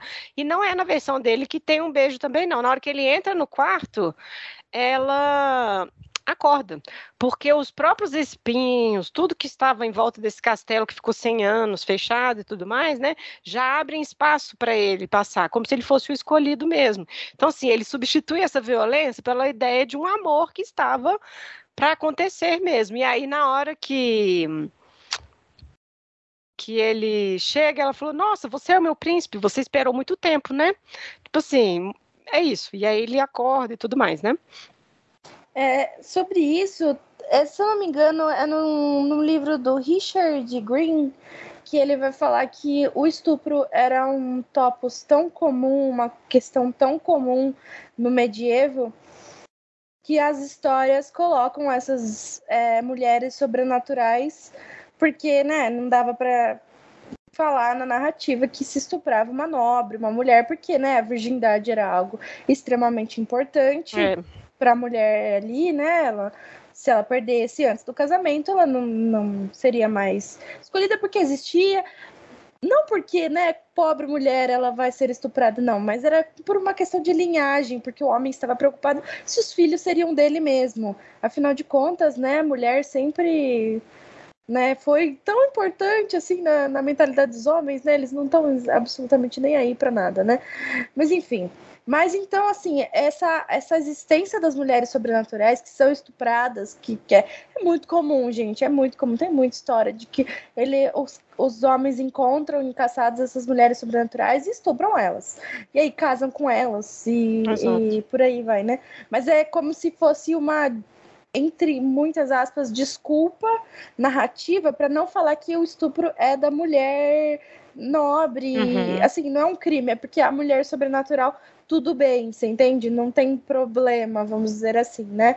Então, é, ele diz que, que elas aparecem muito disso porque realmente era uma realidade assim muito absurda, né? Era muito comum e, e aí aparece até nos contos populares, né? É, e aqui a gente volta na questão da maldição, né? Quando a criança nasce, é, o no caso dessa do Basile, né, são os adivinhos que falam no nascimento que ela corre um risco, então, assim, não é, não é uma maldição que é lançada, eles avisam, ó, oh, toma cuidado, é, né, isso aqui é o ponto fraco dela e tudo mais. Já no Perro, né, que as seis fadas são convidadas, elas não têm nome aqui, né, e aí a que não foi convidada, ela lança essa maldição, né, então, e aí nos, dos irmãos Green são 12, né, ele, ele dobra aí o número de fadas e a décima terceira novamente aí, né, Jesus e os discípulos, a décima terceira não é convidada e aí ela lança essa maldição. E é interessante que elas seguem um padrão de ter filhos gêmeos, porque a história não acaba, né? Ali no viveram felizes para sempre depois do beijo, né? Ela tem os filhos geralmente gêmeos, menino ou menina, Sol e a Lua, né? E no do Perro, que vai ser o que mais inspirou novamente também o o, o da Disney, né? que o fi a filha chama Aurora, né? E aí vem o nome também e o menino chama Dia, porque era tipo isso, né? O, o, os nomes, enquanto o outro acho que era Sol e Lua, uma coisa assim. E nessa história do Perro eu acho interessante, porque pelo tempo que ele está escrevendo, quando ele fala do castelo que ficou abandonado, né? Que ninguém ia lá, porque existia a crença de que era abandonado e ocorriam sabás de feiticeiros nesse, nesse castelo, né? Então é interessante por quê? Porque era um tema que estava ali antes, né? Assim, as, as versões anteriores não tem nada disso, e nem vai, nem tem porquê, porque esse conceito não existia, né? Então ele coloca essa informação. E aí a gente tem a, madra, a sogra. A sogra ogra também é um elemento importante aqui nessa história, porque ela quer comer os meninos, o a Aurora e o irmão, né? E aí tem toda uma um rebuliço lá para salvar as crianças e tudo mais, que é muito parecido, e aí casa com a Branca de Neve. Sim, e, são muito né? parecidos, né? É. E é muito legal que a Bela Fera, a Bela Fera, a Bela Adormecida, ela tem vários desses elementos que são associados à bruxaria, além do, do sabá acontecer lá no castelo. Os espinhos, eu já li que em muitos lugares feitiços, é, os espinhos são relacionados a feitiços de, de bruxas. E, e também na a Disney, até mesmo, é, até lá vai aparecer é, que ela tá com um corvo do lado, né? Uhum. O corvo é um animal muito associado a bruxas também, é, pelo menos na Escócia isso acontece bastante. Então, é, é uma coisa muito interessante. E eu queria que se a Nara pudesse falar um pouquinho do fato que a Malévola é verde. E você já estava falando da questão do verde, eu acho que tem muito a ver com isso também, da, dessa coisa mais é, anterior ao cristianismo, né? ah, essa série que eu, eu, eu dei uma pausa nela porque eu perdi completamente o controle da minha vida e eu tô na beira de um burnout. Mas enfim. É... Mas pelo que eu li, o verde, ele é muito associado ao reino das fadas mesmo É, tem muitas, é, muitos contos medievais que quando o herói ele vai pro, pro mundo das fadas, é, todas as criaturas ali que ele vê são de cor verde. É, e ao longo da Idade Média, isso acabou virando um, mais ou menos um, pra, um, padrão de, das ilustrações de criaturas é, sobrenaturais. Então, o dragão é verde. Em muitos desenhos, o diabo também é verde, porque ele também seria uma criatura do outro mundo. É, não consegui pensar em outra criatura sobrenatural. Mas é, todas essas, assim, é, é, muito comum a gente ver esses bichos, inclusive, né? É, tirando o unicórnio, que o unicórnio é branco, mas aí é por outros motivos, porque o unicórnio é a pureza, a virgindade e tal, ele é branco. Mas acabou virando um padrão de é, representação medieval de criaturas é, não humanas e não naturais. Então, é, é interessante mesmo a Disney ter escolhido pintar a Malévola de, de verde. E o Corvo, ele também era associado às fadas, não era? Por conta de toda lá a história do Rei Corvo, que tinha na Escócia, não era? E ele acabou sendo demonizado, mas é, é, um, é um bicho mais, mais Porque antigo. ele também é a coisa da, do intermediário, do mundo dos mortos, Isso, né? ele vai e volta, né? Então, e aí também é interessante dizer ter colocado a, um corvo junto com a Malévola. Assim, ela realmente, no desenho, foi a demonização, né? É. No, o corvo na Escócia também, ele acredita-se que ele, quando ele piava, não sei como é o nome da, do barulho que ele faz, é, avisava que alguém ia morrer. Ah. Então as pessoas tinham esse cuidado, assim, de tipo espantar o corvo da casa para ele não avisar a morte de ninguém, assim, né? É, na Escócia também as fadas são, são praticamente todas verdes.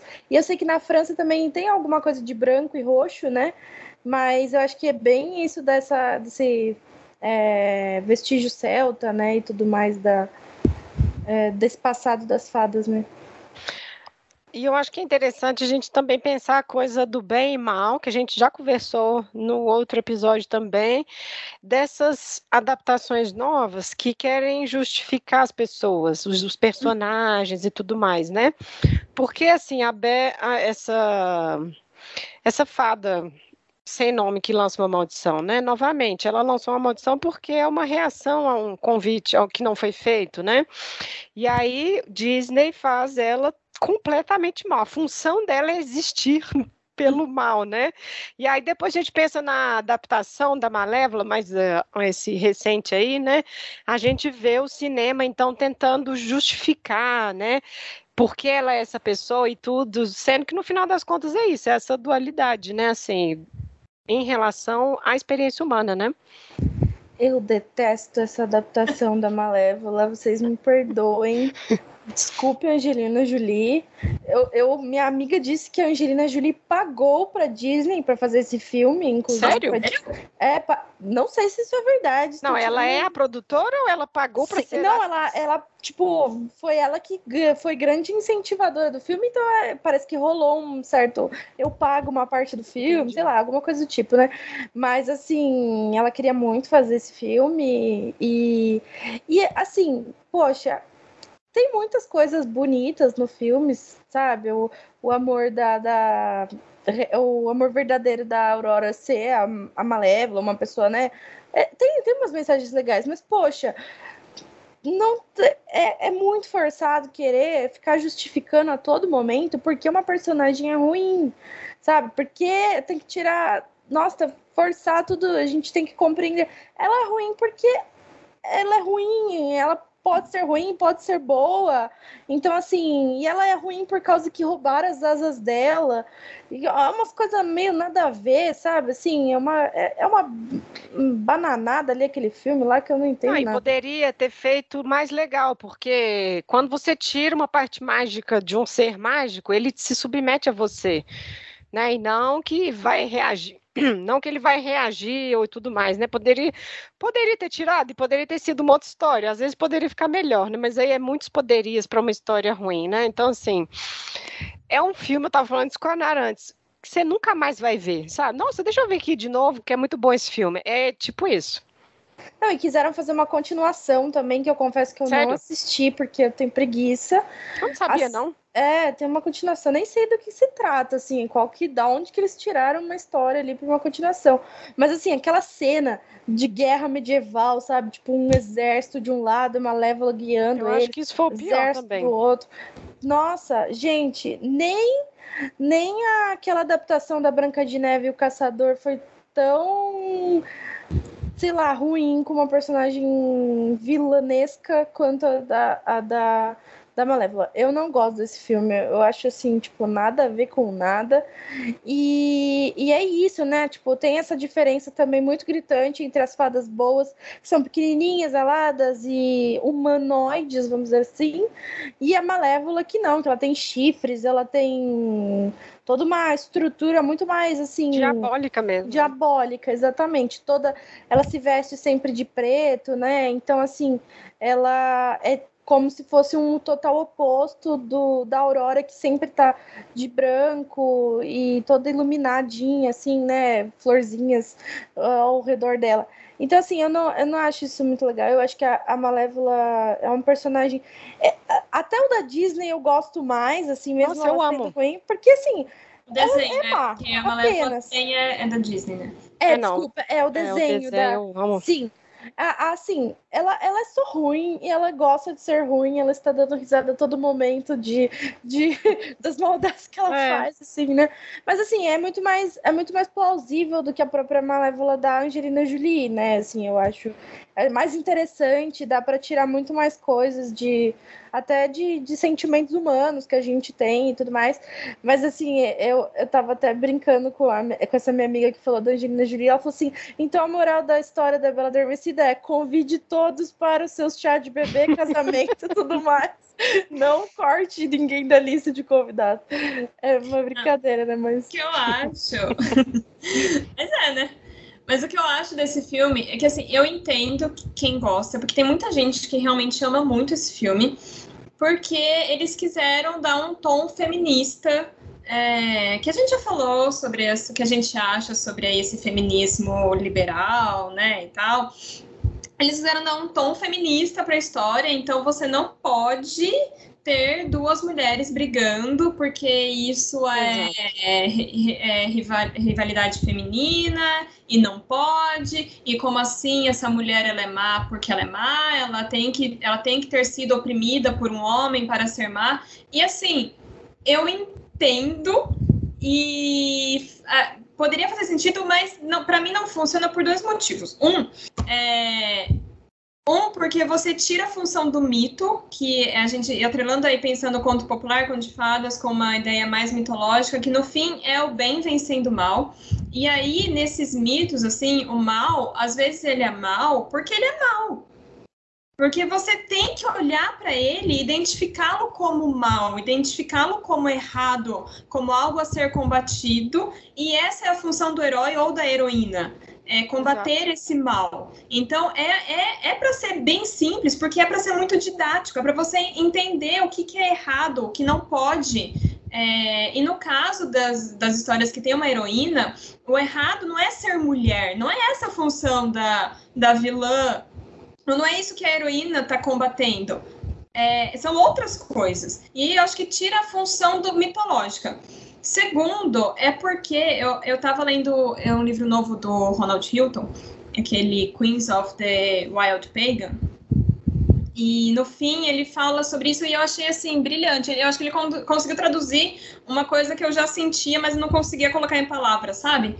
Que ele fala que a bruxa ela acabou virando um símbolo feminista pela falta de qualquer outro. E eu acho que isso aconteceu com, a- com essas novas adaptações da Disney também. Então, assim, em vez da Disney. Porque, assim, exemplos de mulheres sempre existiram. A Idade Média tá Exatamente. lotada. A, a, a Exatamente. Antiguidade, a Idade Média, a Renascimento tá lotada de mulheres, assim, que fizeram coisas incríveis. Não quer dizer que misoginia não existia, ser mulher ainda era bem ruim, mas, assim. Existem mulheres, sempre existiram mulheres incríveis que deram contribuições maravilhosas para a sociedade. Então, assim, por que, que a Disney não quer fazer uma história medieval core, vai? é, da- de mulheres incríveis? Cara, pega uma. É, ou alguma que existiu, sabe? Conta essas histórias, mostra que elas foram, mostra que mulheres é, não eram só estupradas na Idade Média, sabe? Elas faziam mil outras coisas na, na Idade Média também, sabe?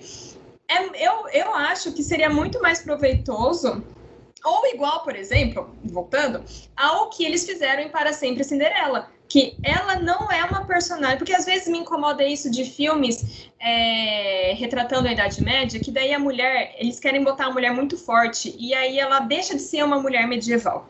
Ela não se comporta mais como uma mulher medieval, que eu acho que é o que acontece no filme da Malévola. Ela não se comporta como uma personagem. Ninguém ali se comporta como um é. personagem medieval. Em Para Sempre Ser Ela, por exemplo, todo mundo ali se comporta como pessoas de 1500 ela e ela é uma mulher muito forte dentro da história. Ela toma decisões por e conta dentro dos limites do tempo. Né? É, mas ela não deixa de ser uma mulher de 1500, a gente entende isso. Não fica esquisito é. É, as coisas que ela fala, as coisas que ela pensa, as coisas que ela. o jeito que ela age, inclusive quando ela se salva lá no final. Não fica esquisito, mas eu acho que me incomoda nessas novas adaptações é que fica esquisito. Forçado, né? Fica é forçado. É, isso, é forçado. Não, ela tem que pegar uma espada. Por quê? Porque ela tem que pegar uma espada. Porque se ela não pegar uma espada, em algum momento liderar um grande exército, é. ela não vai ser é, feminista. Tá? Existiram mulheres que fizeram isso dentro do seu tempo, na Idade Média. Conta a história delas, sabe? Eu acho que. Entendeu? É isso que me incomoda. No... E eu acho que, por exemplo, a, é, a Jasmine em Aladdin, na nova adaptação da Disney, ela tem muito disso. Eles colocaram um pouco mais Sim. de feminismo nela, mas não tá tão forçado, porque ela é uma moça que ela acha que ela pode reinar sem o marido. E isso tá totalmente ok, assim, tipo, é, é uma. É natural, assim, uma, a, a força dela, pelo menos na minha opinião, uhum. né? a Valente também, né? Que a, na, mesma, na mesma pauta, assim, tipo, Nossa, constrói, né? E Mulan. Isso, Mulan, é, exatamente. Não precisa ficar tirando do sovaco qualquer pauta assim só para ter a pauta, né? Vamos fazer uma coisa assim que, que faça sentido, né? E, e isso que você estava falando aqui, toda mulher agora feminista, empoderada, tem que carregar uma espada, tem que ser, né, brava. Isso me lembrou de um filme do, é, do YouTube. Tem um filme do YouTube. Uma youtuber fala, ela tava falando, criticando a, a nova adaptação de Persuasão, que tá que essa, essa vontade de ser feminista a todo momento, de ser aquela que fala é, é, tipo fora do seu tempo, ela fala um monte de coisa, deixa, tira é, a possibilidade de você ser uma pessoa é uma moça mais tímida, mais gentil, que não deixa de você ser empoderada também. Porque mulher, tem mulheres que, que não necessariamente são feministas, estão brigando pelo mundo, que, que não carregam espadas. Elas podem não ser. querem outras, pegar espada. Não querem, né? entendeu? Ela não precisa ser a fodona para ser feminista. Isso a gente acaba excluindo um monte de mulher da, da pauta. Não, então, eu diria, você, eu diria mais. estereótipo para criar outro, né? É, exatamente. É, eu diria mais. Você é fodona de qualquer jeito. Você não tem que pegar uma espada para ser. Essa é a questão, eu acho. Exatamente. Porque, né, assim, é até bom vocês estarem falando isso, porque o feminismo é isso, permitir ser o que você é.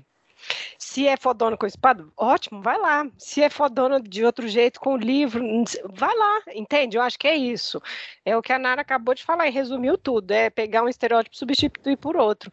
E aí esse outro começa a oprimir também, porque eles são feitos para isso, né? Então acho que assim, esse que é o problema quando é forçado, porque é isso. Quando você coloca na, na história de um jeito que olha, essa personagem ela é forte na manifestação da inteligência, do jeito que ela conversa, passa de um jeito que você nem nota. Agora, na hora que você vê assim, ah, tem que liderar um exército contra o próprio ex-marido, entende? Assim, é, fica muito forçado. Então, acho que o problema é esse, assim. Me parece que é porque ah, vamos agradar o público. É isso, entendeu? Assim, honestamente, é só isso. Não, não é assim. A questão é que existiram mulheres, rainhas, que lideraram o exército contra uma Joana Dark, né? Assim, é. analfabeta, não, criança. Não, Joana Dark é uma, mas assim, a Espanha tem uma rainha, a... Ai, meu Deus, não foi o foi o Raca, acho que foi o Raca. ela foi obrigada a casar com. Ela era de Leão, ela foi obrigada a casar com o, o rei Alfonso milionésimo quinto é, de Aragão. E ela odiava esse cara. Ela não queria juntar os reinos. E aí ela montou um exército e fez uma guerra contra o, o marido dela. Isso em 1200. Mas assim, essas mulheres existiram. É. Só que a motivação dela estava dentro do tempo dela. Ah, ela é uma mulher à, frente do seu tempo. Não, não era. Ela era uma mulher completamente dentro do seu tempo. Conta a história dela, com as questões dela, com as motivações dela, do tempo dela. E é isso que a gente está falando, sabe? Não é que essas histórias não existiram é que quando você força e soca essa motivação no filme, por quê? Porque tem que ter, aí fica ruim. Vou colocar outra lenha na fogueira aí, a Galadriel, da última Ai, série. Ela, não, ela é o exemplo. Eu não vou nem abrir aqui muito para essa série, mas assim, ela é o exemplo desse tipo feminino que eles querem. Não, mas assim, é isso assim, né? Se você for ler Galadriel, como ela é e tudo mais, e aí depois o que, que tem nessa série, mas é esse estereótipo de agora, assim, eu acho que tá muito atual ainda isso, assim. Mas assim, é só isso meu comentário sobre essa série. mas só apenas isso. Eu não, eu não Amiga, mas uma série tão boa.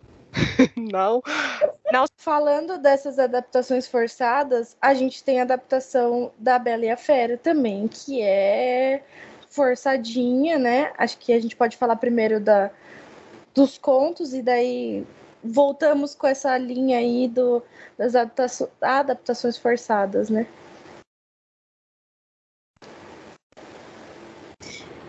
É, a Bela Fera, ela já é uma história que ela foi escrita pela Madame Villeneuve em, ai, então é século XVIII. É, e é, e é, interessante porque essa história da Bela Fera, ela foi escrita para ser um conto de fadas. Então, o que significa? Que é uma história que ela é uma história de salão. A Madame Villeneuve, ela era uma escritora, e aí ela sentou um dia e falou assim: vou escrever um conto de fadas. Ela foi lá e escreveu, porque tinha essa. É, esses contos já tinham virado esses contos de salão, que eles iam nos salões é, da nobreza, salões reais, contavam essas histórias, né? Assim. Não, não somente para um público infantil, muitas delas eram histórias para um público adulto, mas o que ela fez, então, A Bela Fera é uma dessas histórias, não é um conto popular, Porém, é uma história que foi inspirada, assim, é um, uma junção, uma mistura de vários contos populares, de vários é, mitos muito, muito mais antigos, então também dá para a gente pescar essas, essas influências. Principalmente é, que essa história é uma história do tipo noivo animal, noivo animalesco, né? Enfim, essa... É, o animal como. É, é uma categoria também, né? Isso. De contos. E aí, animal como noivo ou como noiva, é, o marido desencantado, né? Então, assim, tem um pouco gênero, tem bastante gênero aí, né? Nessa categoria. Sim. E é, é interessante, é, talvez a história mais famosa, mais famosa desse tipo que as pessoas conheçam seja o mito da Psique e Cupido, ou Psique e Eros, né, que é, é, o mesmo deus, mas Eros é o nome grego, Cupido é o nome latim, é, que é uma, não é um conto de fadas, é um mito grego. É, então, é, tem a Psique, que ela cumpre a jornada do herói, ela é a heroína, mas aí é isso, ela era uma princesa, e aí os reis, muito bonita, aí Vênus é, fica com inveja dela, né, da beleza dela, manda o Cupido ir lá é, e fazer ela se apaixonar por o homem, pelo homem mais nojento do, da, da Grécia. E aí, quando o Cupido olha para ela, ele se apaixona e aí ele, enfim, acaba se casando com ela. Só que ela acha que ele é um monstro, então tem essa, esse negócio. É... Ela descobre que ele é o Cupido, ela faz várias tarefas e no fim é... eles se casam e ela vira uma deusa. Nossa, resumindo muito a história. Essa é uma das versões mais. Não é a mais antiga, mas é uma das versões mais antigas e mais é, conhecidas, talvez, é, desse conto. E dá para ver que a Villeneuve e também a, a Disney é, se inspiraram em alguns aspectos do Cupido e Psique, mas é legal é, que a Lívia estava falando que tem muita questão de gênero, quando a gente vê as histórias que a noiva é um animal e as histórias que o noivo é um animal. Porque sempre quando é o noivo que é um animal, é, ele é alguém. Vamos, vamos só esclarecer a metamorfose dele, né? Porque isso, é as duas é coisas, né? É uma, uma parte humana e uma parte animalesca, né? Isso, exato. E aí é isso. É, ele é um cara que foi enfeitiçado e aí é, tem esse processo dele perdendo a humanidade dele ao longo da, da história, da vida dele, e aí quando a, a, noiva humana aparece, ele vai recuperando a humanidade. Isso não acontece no Cupido e Psique, hum, mas talvez só em Cupido e Psique que isso não aconteça. Nas outras histórias, sim. E aí no fim ele volta a ser um ser humano. Na história da Villeneuve, é, é interessante porque ele era realmente assim um, uma, um ser animalesco, assim, inclusive no gênio. É, ele era muito agressivo, muito bruto, é, grosso, é, agre é, agressivo não só no sentido das palavras, mas assim de agressividade física mesmo. Então era alguém para dar medo. A, a Bela, tipo, tinha, tinha medo dela. E aí tem até algumas pessoas que falam que isso seria uma crítica da Villeneuve aos casamentos arranjados. É, então seria tipo uma, vai entre aspas, denúncia da Villeneuve a, ao que as mulheres, né, as meninas com casamento arranjado tinham que enfrentar, assim. No fim, ele acaba virando um ser humano decente, né? Aí, porque daí ele volta a ser um, um, um, príncipe e tal, todo bonito, e aí ele volta a ser um ser civilizado, vamos dizer assim. Mas, e aí, só que tem esse negócio da mulher ter que salvar o homem, né? Da mulher ter que recuperar o homem, mas na Villeneuve isso estaria como uma, uma crítica, como uma denúncia, coisas que as meninas, as mulheres enfrentavam na vida delas. A versão posterior, logo em seguida, é a versão da. Ai, gente, eu não sei falar o nome dela.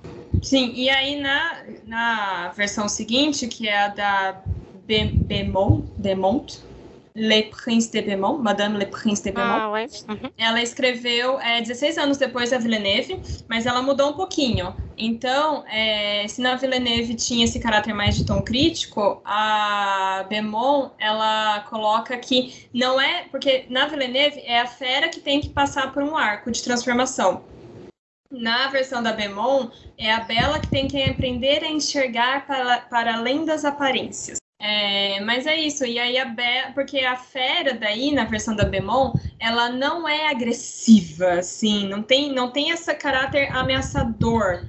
É, ele é um ser gentil embaixo de uma pele monstruosa. Então a Bela ela vai ali escavando, encontrando esse ser humano gentil que tem ali embaixo. E aí a moral da história é não julgue o livro pela capa, é, sabe? Beleza, não põe a mesa, sabe?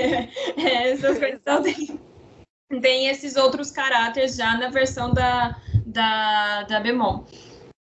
Deixa eu só falar rapidão aqui, Deixa. porque tem umas frases que fica no ar essa coisa de que é um conto direcionado para mulheres. Quando ela aceita ele, né? Nossa, você me salvou, né? Aí ela fala, né, a frase lá, não é a beleza nem o espírito de um marido que faz uma esposa feliz, é a bondade de caráter, a virtude, a complacência. E a besta tem todas essas qualidades, né? Então, assim, tem um reforço muito moralizante ali toda hora, né? É, quando fala da fada, né, da recompensa, a fada fala para ela: você preferiu a virtude, a beleza e o espírito. Você hum. merece encontrar todas essas qualidades reunidas em uma pessoa.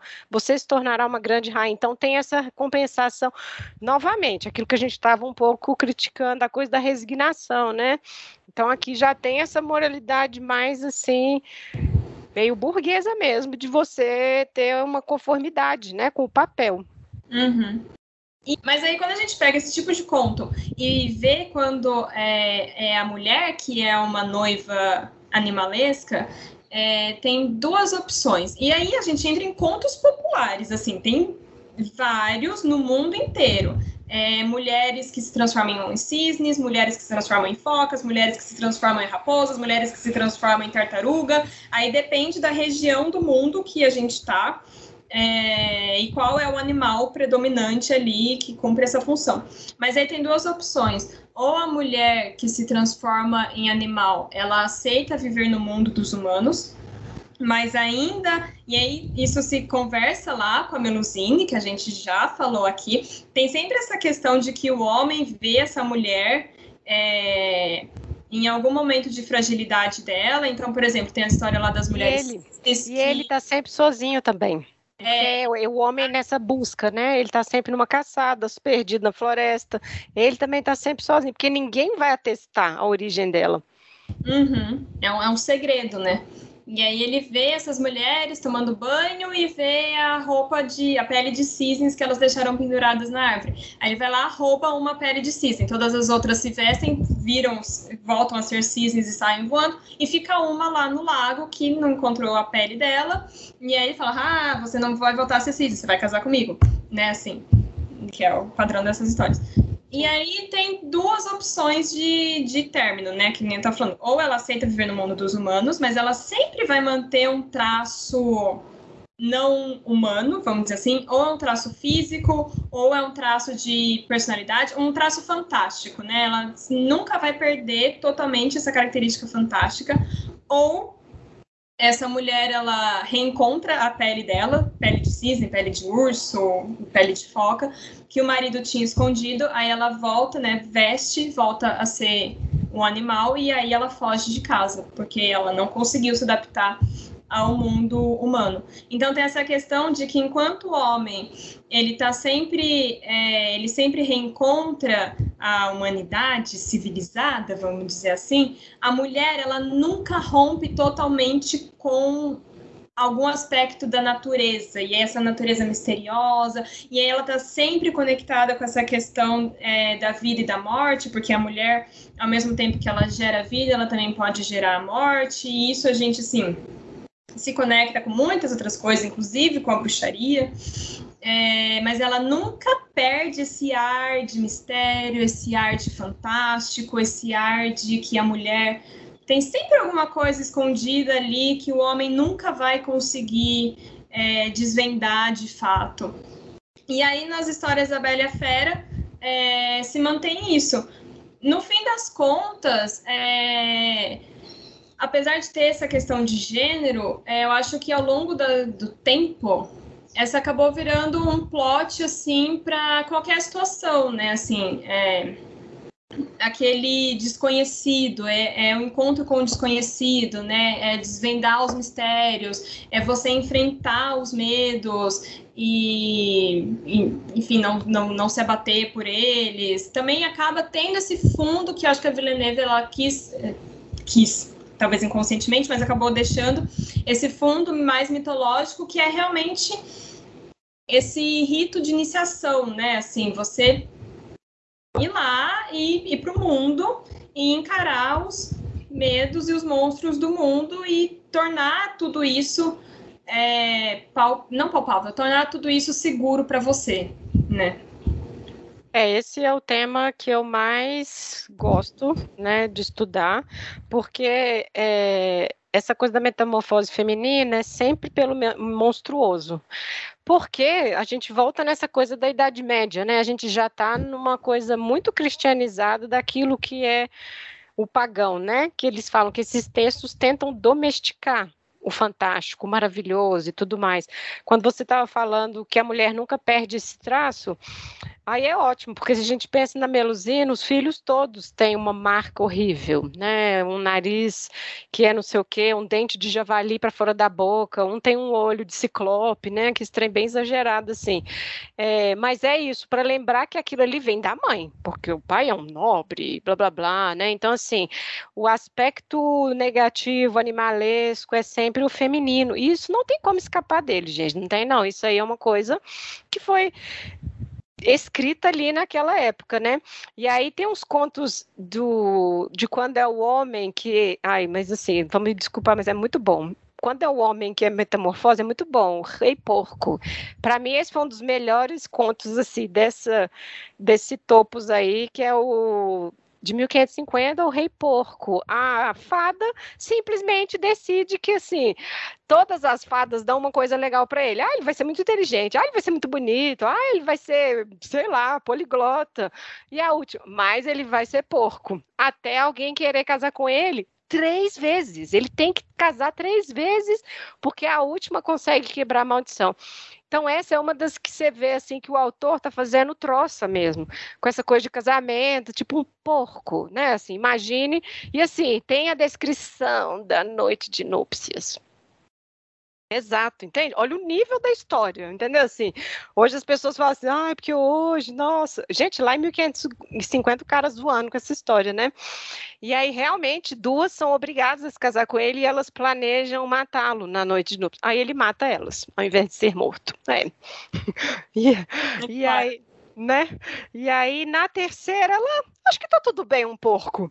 E aí é a coisa do... Exato, é a coisa da Eros e Psique. Ela tem uma noite de amor linda com um homem lindo, porque ela resolveu aceitar ele. Porco. Hum. E aí depois ele se destransforma porque, enfim, ela conseguiu amar o porco, né?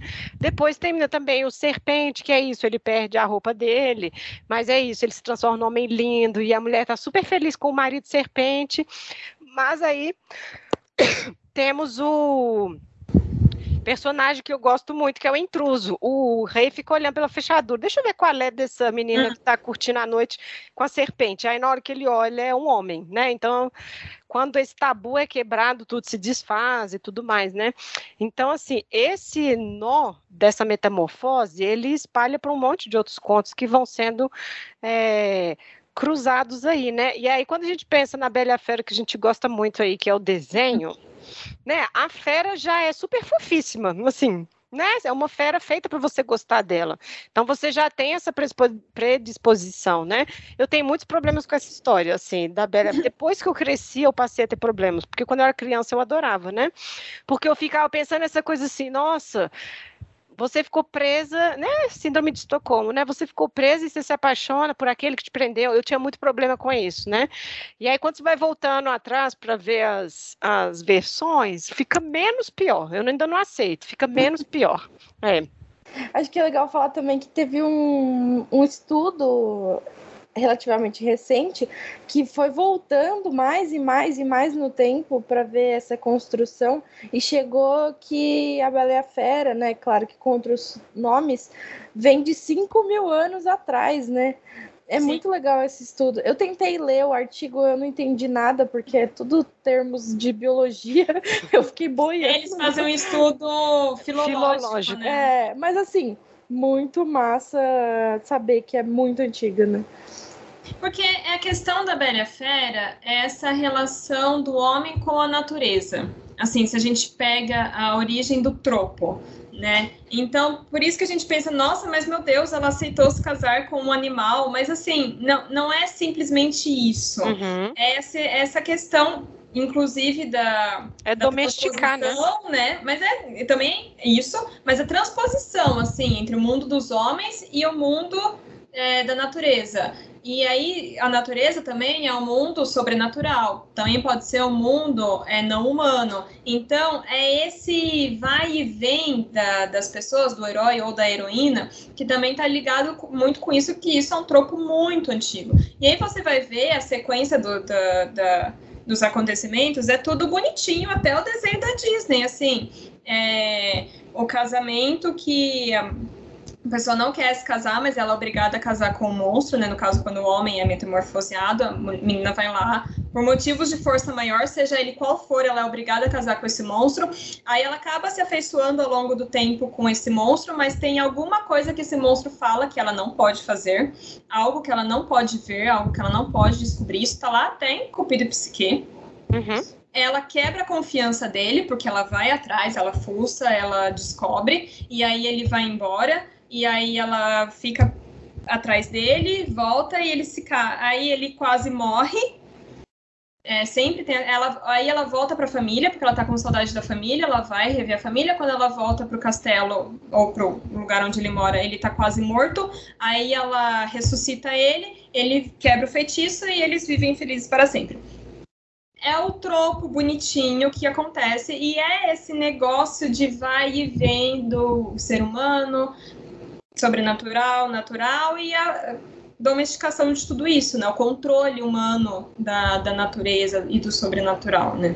É, e o que eu acho mais legal é que é a domesticação em dois níveis. Na história, que o casamento é uma fada que vai se tornando humana, mas ela tem o limite dela, né, e tudo mais, tem os sinais, então ela nunca vai ser 100% domesticada, e o texto faz isso com a cultura popular, né, esses religiosos que estão registrando, colocando fada no meio das linhagens nobres e tudo mais, eles também estão tentando não vou dizer controlar, mas eles estão tentando construir mesmo e domesticando um pouco esse tipo de coisa no limite do cristianismo, do que é aceitável pelos cristianos.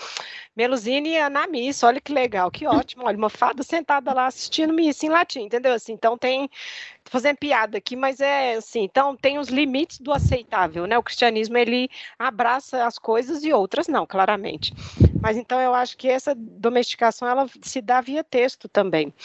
É, e eu estava pensando aqui, eu gosto, gosto muito é forte, mas eu gosto do filme francês da Bela Fera lá, aquele de 2014, porque ele cruza dois mitos e são as duas metamorfoses. A gente tem a feminina e a masculina. Então assim, só por isso eu já gosto muito. Tem uns problemas lá horríveis o filme, mas é legal o fato dela ser essa gazela dourada lá, né, anteriormente, ser uma ninfa e depois ele ser, ser horrível lá, até, enfim, né, aparecer a Bela e tudo mais, né.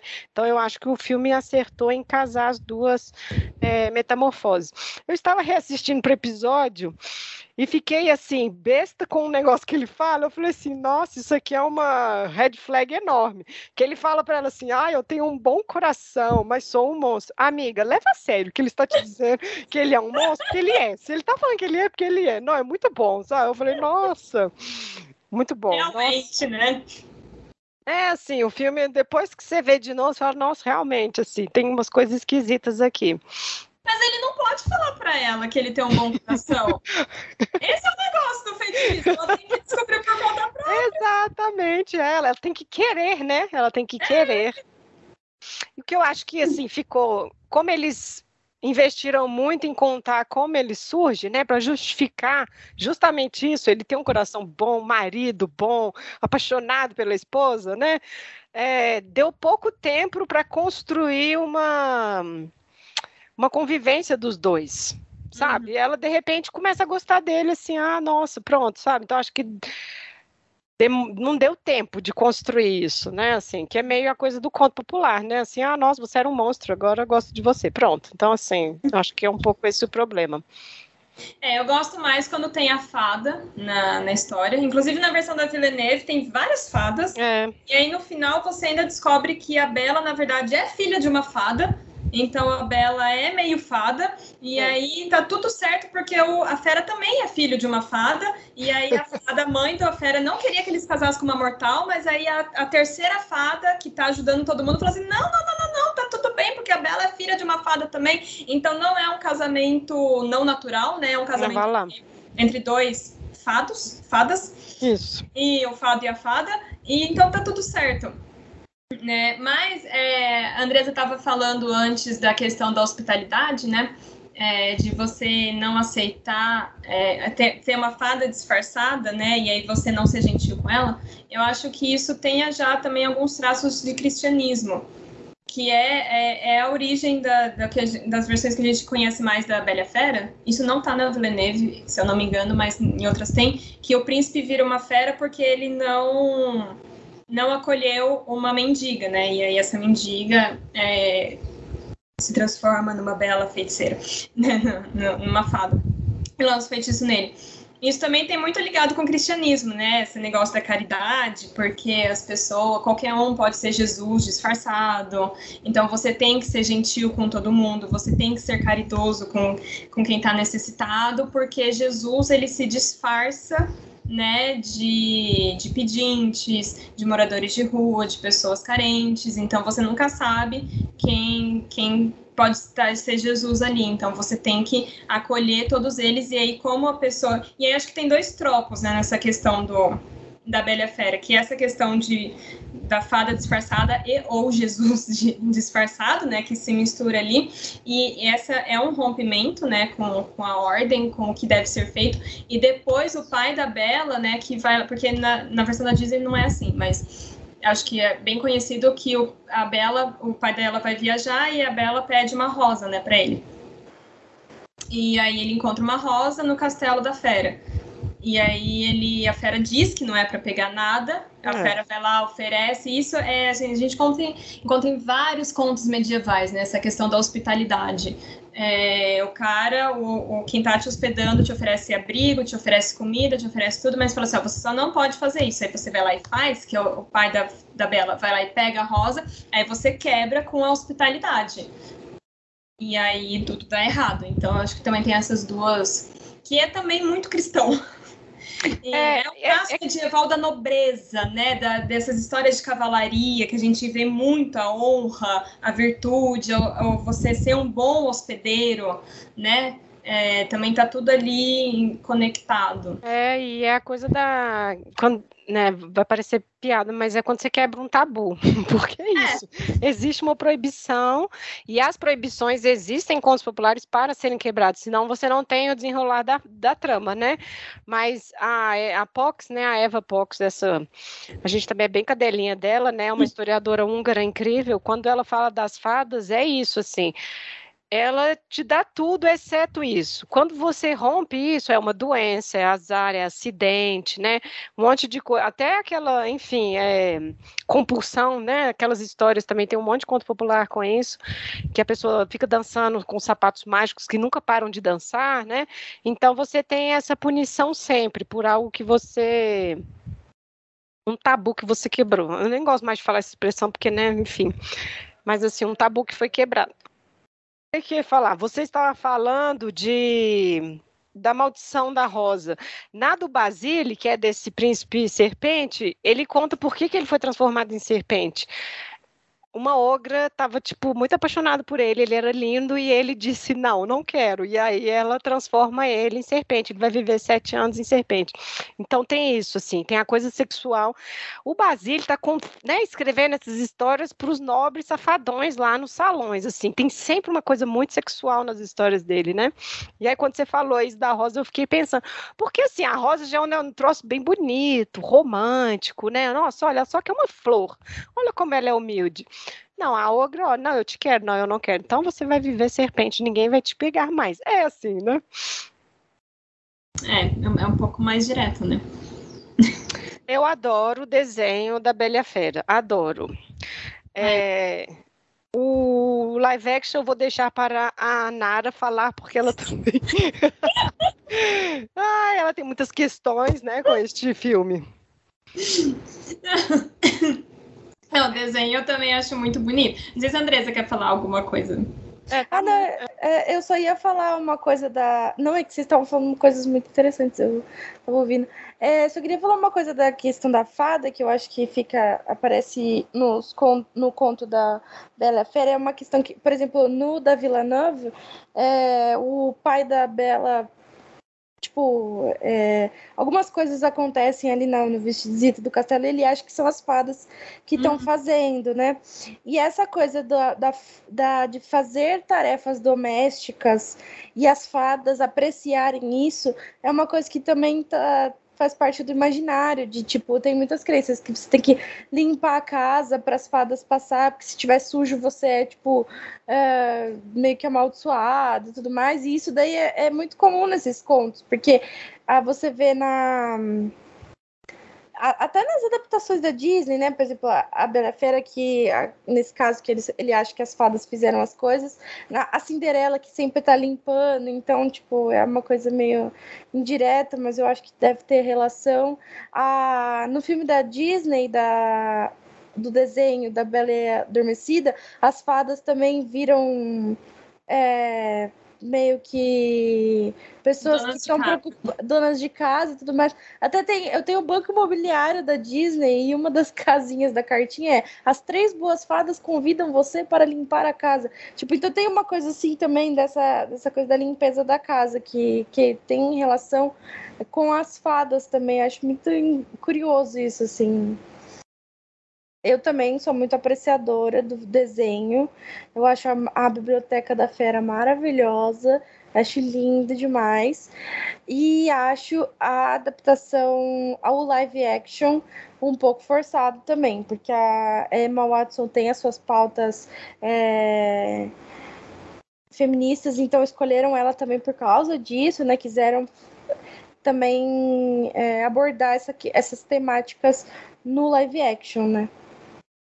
Mas não, eu também gosto muito de desenho, apesar de todas as questões que a Lívia já falou sobre síndrome de Estocolmo, né? Que eu, eu, eu também compartilho delas. É essa relação de amor e ódio, né? Com, com essa história. Mas não dá, eu acho o desenho maravilhoso, sim. As músicas são maravilhosas. Eu amo as piadas com, com a Bela ser uma escrota.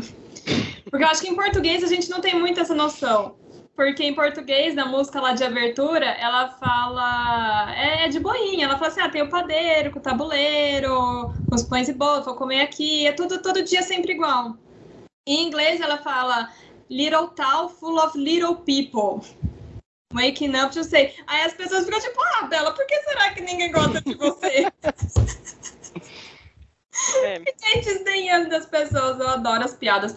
Mas eu acho lindo, eu acho um filme assim belíssimo. A, todas as é. referências é, imagéticas com quadros renascentistas, com quadros é, do barroco. É, é lindo, lindo, lindo, lindo. O filme, eu acho que é um problema que eu tenho com quase todos os filmes de musical que, que existem hoje em dia, que é os diretores, os produtores não entendem que para fazer um filme musical você tem que contratar pessoas que saibam cantar.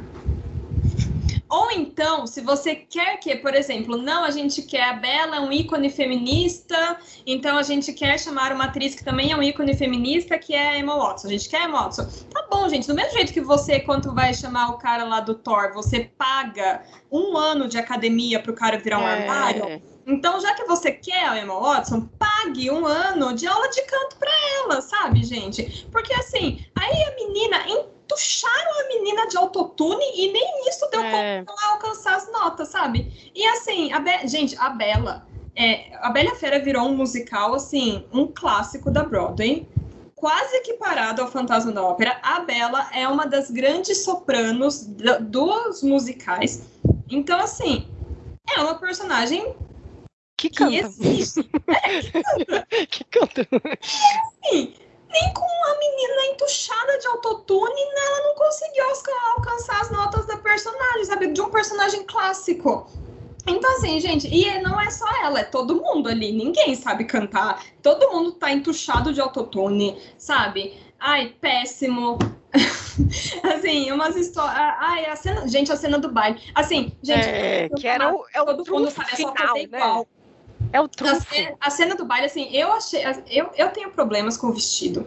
Eu não comprei a explicação delas, porque elas falaram, não, porque a Bela é uma personagem muito, é, muito feminista, então ela jamais usaria um vestido daqueles, ela monta cavalo, ela não vai usar um corsete. Porque não faz sentido a Bela usar um corsete, um corset, sei lá.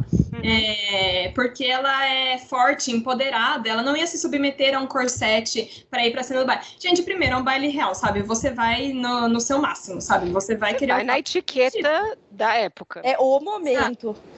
E, gente, assim, não sei se vocês, todo mundo sabe, mas as mulheres andavam a cavalo de corsete.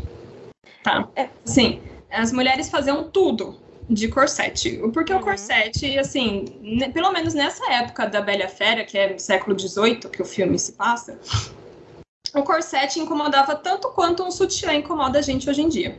Uhum. É ruim, é ruim, é chato, é chato, mas a gente uhum. anda a cavalo e faz faxina com, e faz tudo com, com ele, sabe? Então, assim, não é, não é esse monstro que pintam. E é um vestido que ela usa bem simples e eu achei feio. Aí eles vão dançar e eles estão dançando no ritmo e a música tá tocando em outro ritmo. Isso pra mim. Nossa, tá acho que eu nem reparei. acho que eu nem reparei, porque eu tava tão assim, ai meu Deus, acaba logo, assim, sabe? Eu acho que eu nem reparei. Nossa, eu, porque, é, porque assim, eu sou uma grande amante de musicais, então eu, eu essas coisas assim, me chamam a atenção e eles estavam. Gente, é só fazer igual. É só fazer igual o desenho. Aí depois tem essa. Gente, a cena da transformação é uma, para mim, é uma das cenas mais bonitas da história do cinema a, a fera subindo ali, enrolando na capa que nem um casulo. E aí, quando ele desce, ele desce assim na postura da, dos quadros de Jesus no, do Renascimento, do, do, do Barroco, sabe? Aquele negócio de estar tá escuro em volta e a luz toda nele. Teve um cuidado de fotografia nessa cena que os caras do desenho fizeram. É, ele mesmo, enquanto príncipe, a inspiração dele foi o Jesus do Michelangelo. Então tem toda essa comunicação imagética e fotográfica com quadros renascentistas, com quadros do barroco. Isso é muito importante para a fotografia do filme. E quando chega no filme, é um pontinho de luz lá ao fundo. Tudo escuro. Não dá pra ver nada. Um negocinho lá brilhando no fundo. É, sabe? E aí, pra cereja do bolo, assim, eu sei que parece que eu odeio muito o mundo, mas assim, eu acho realmente uma questão quando eles tentam fazer um figurino, uma estética mais historicamente correta. Então tem lá no começo do filme começa com o, o príncipe dando um grande baile, né? E assim, era moda na época os homens usarem maquiagem. Então o príncipe está de maquiagem, porque era moda da época, tá tudo certo, tá tudo bem. Só que daí ele é vaidoso, ele é, né, arrogante. No final, quando tem, ele volta a ser príncipe, dá tudo certo. É... Eles dão um baile, né? Que seria o baile de casamento do, dos dois. Ele não está de maquiagem. Por quê? Porque homens de maquiagem são arrogantes, porque você não pode ser um homem e usar maquiagem. Agora que você voltou a ser é. um homem de valor, você não pode usar maquiagem, mesmo que isso seja historicamente correto, porque você passou o filme inteiro tentando usar um figurino historicamente correto, mas aí quando chega no final que ele virou um homem de verdade, ele não pode mais usar maquiagem? É, associando a maquiagem ao excêntrico, né? Uhum. Vulgar, né? É, e ao errado, não. Mas, gente, os homens usavam porque tava na moda. E assim, salto alto. E salto alto é ponto, ponto. É moda da época, sabe? Então, assim, eu acho que o filme tem essas questões. O Gaston não mostrando o peito peludo dele, que é uma grande perda da música dele. Tiraram essa parte. Então, assim, é. Ai, são tantas questões esse filme e é um desenho tão bom, sabe? Que todo mundo ama, a gente é só fazer. Eu também, nossa, é.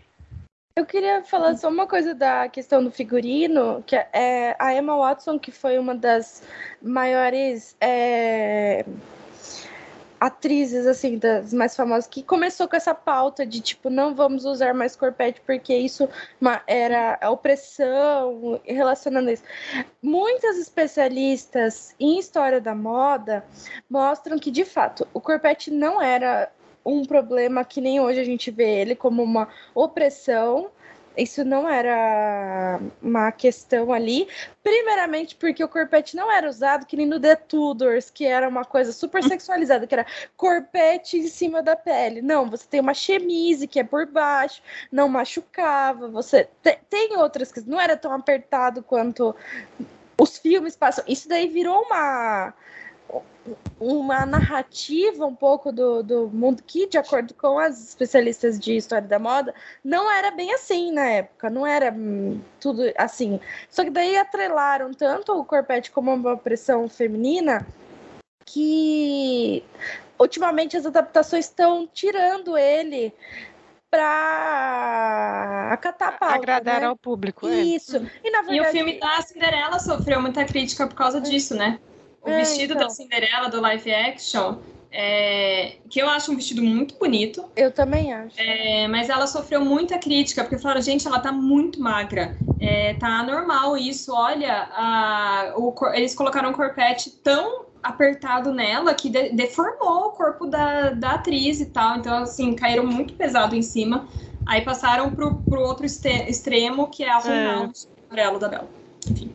É, então, porque existem ilusões de ótica que são feitas também na, na moda, de tipo aumentar o quadril com uhum. roupa para parecer que a cintura tá mais magra. Tem, tem, tem umas coisas. É claro, não vou dizer que tudo era lindo, maravilhoso, porque a gente sabe que existia misoginia. Sim. Até hoje a gente sente pressão estética e de moda dessas coisas. Mas assim, não era isso, exatamente isso.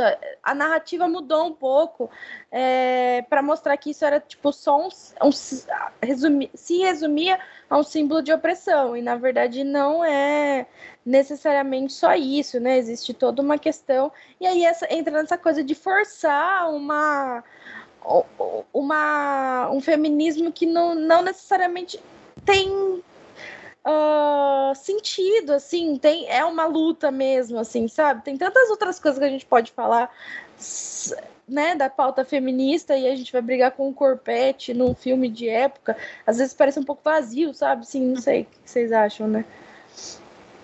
Eu acho que volta naquilo que a gente já estava falando, né? É. Que eles erram o foco. É. É, eles tentam fazer um filme feminista, parece que é porque vai dar bilheteria simplesmente por isso, mas eles não falam das questões que realmente são revolucionárias, porque você, assim, né, usar ou não o corpete no filme histórico não vai causar uma revolução no mundo real. E é essa que é a questão. Mas né? mostrar uma personagem com agência, hum, olha como sim. isso é perigoso, não é mesmo?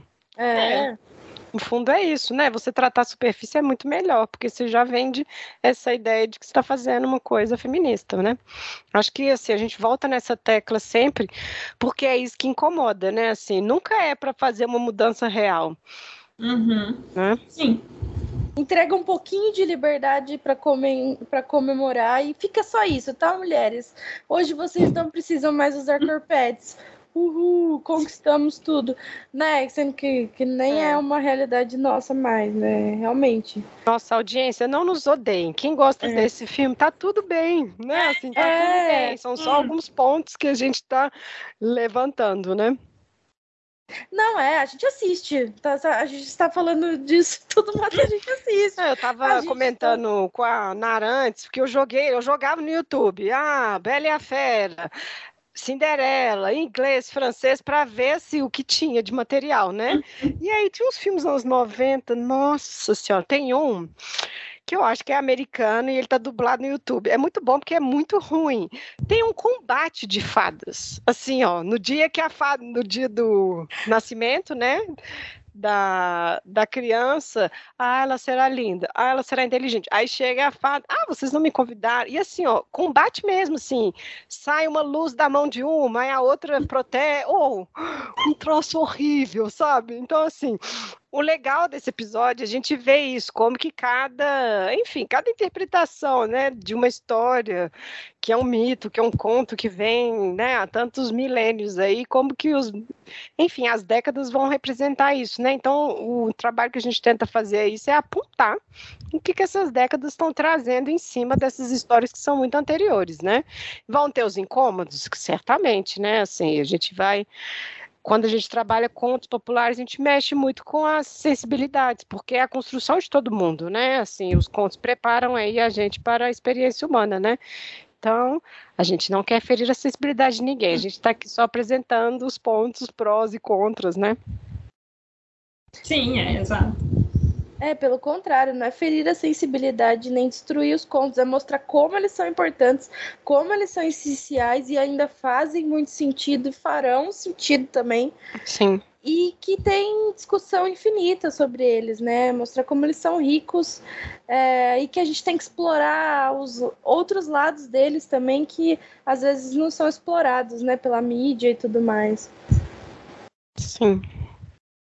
Eu queria, na verdade, não é uma indicação literária, mas eu só queria dizer que caso alguém da, da, do público, da audiência, goste muito de musicais, e a gente sabe que acesso aos musicais é difícil, mas no YouTube tem uma gravação meio oficial é, do musical da Bela Fera, de quando ele veio para o Brasil.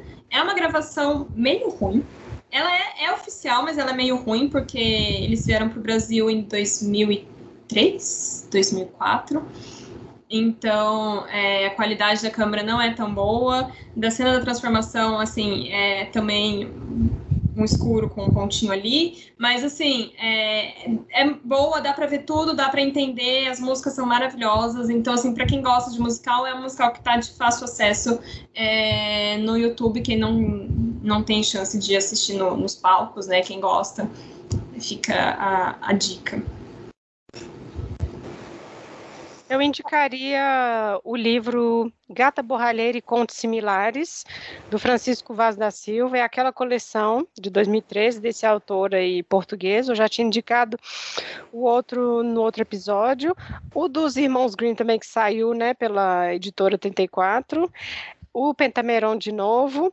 E dessa vez eu indicaria um filme que eu amo. Ele saiu no Brasil como A Lenda dos Anões Mágicos, mas é o Darby O'Gill. É um filme é, na Irlanda e tem essa coisa muito bonitinha do mundo das fadas, né? Do, dos, dos, enfim, é um senhor que transita lá, enfim, vocês podem assistir. E ele está disponível é, eu vou deixar lá na descrição do episódio, né, online aí para quem quiser assistir. E com o Sean Connery novíssimo, assim, é um dos primeiros filmes da carreira dele, provavelmente.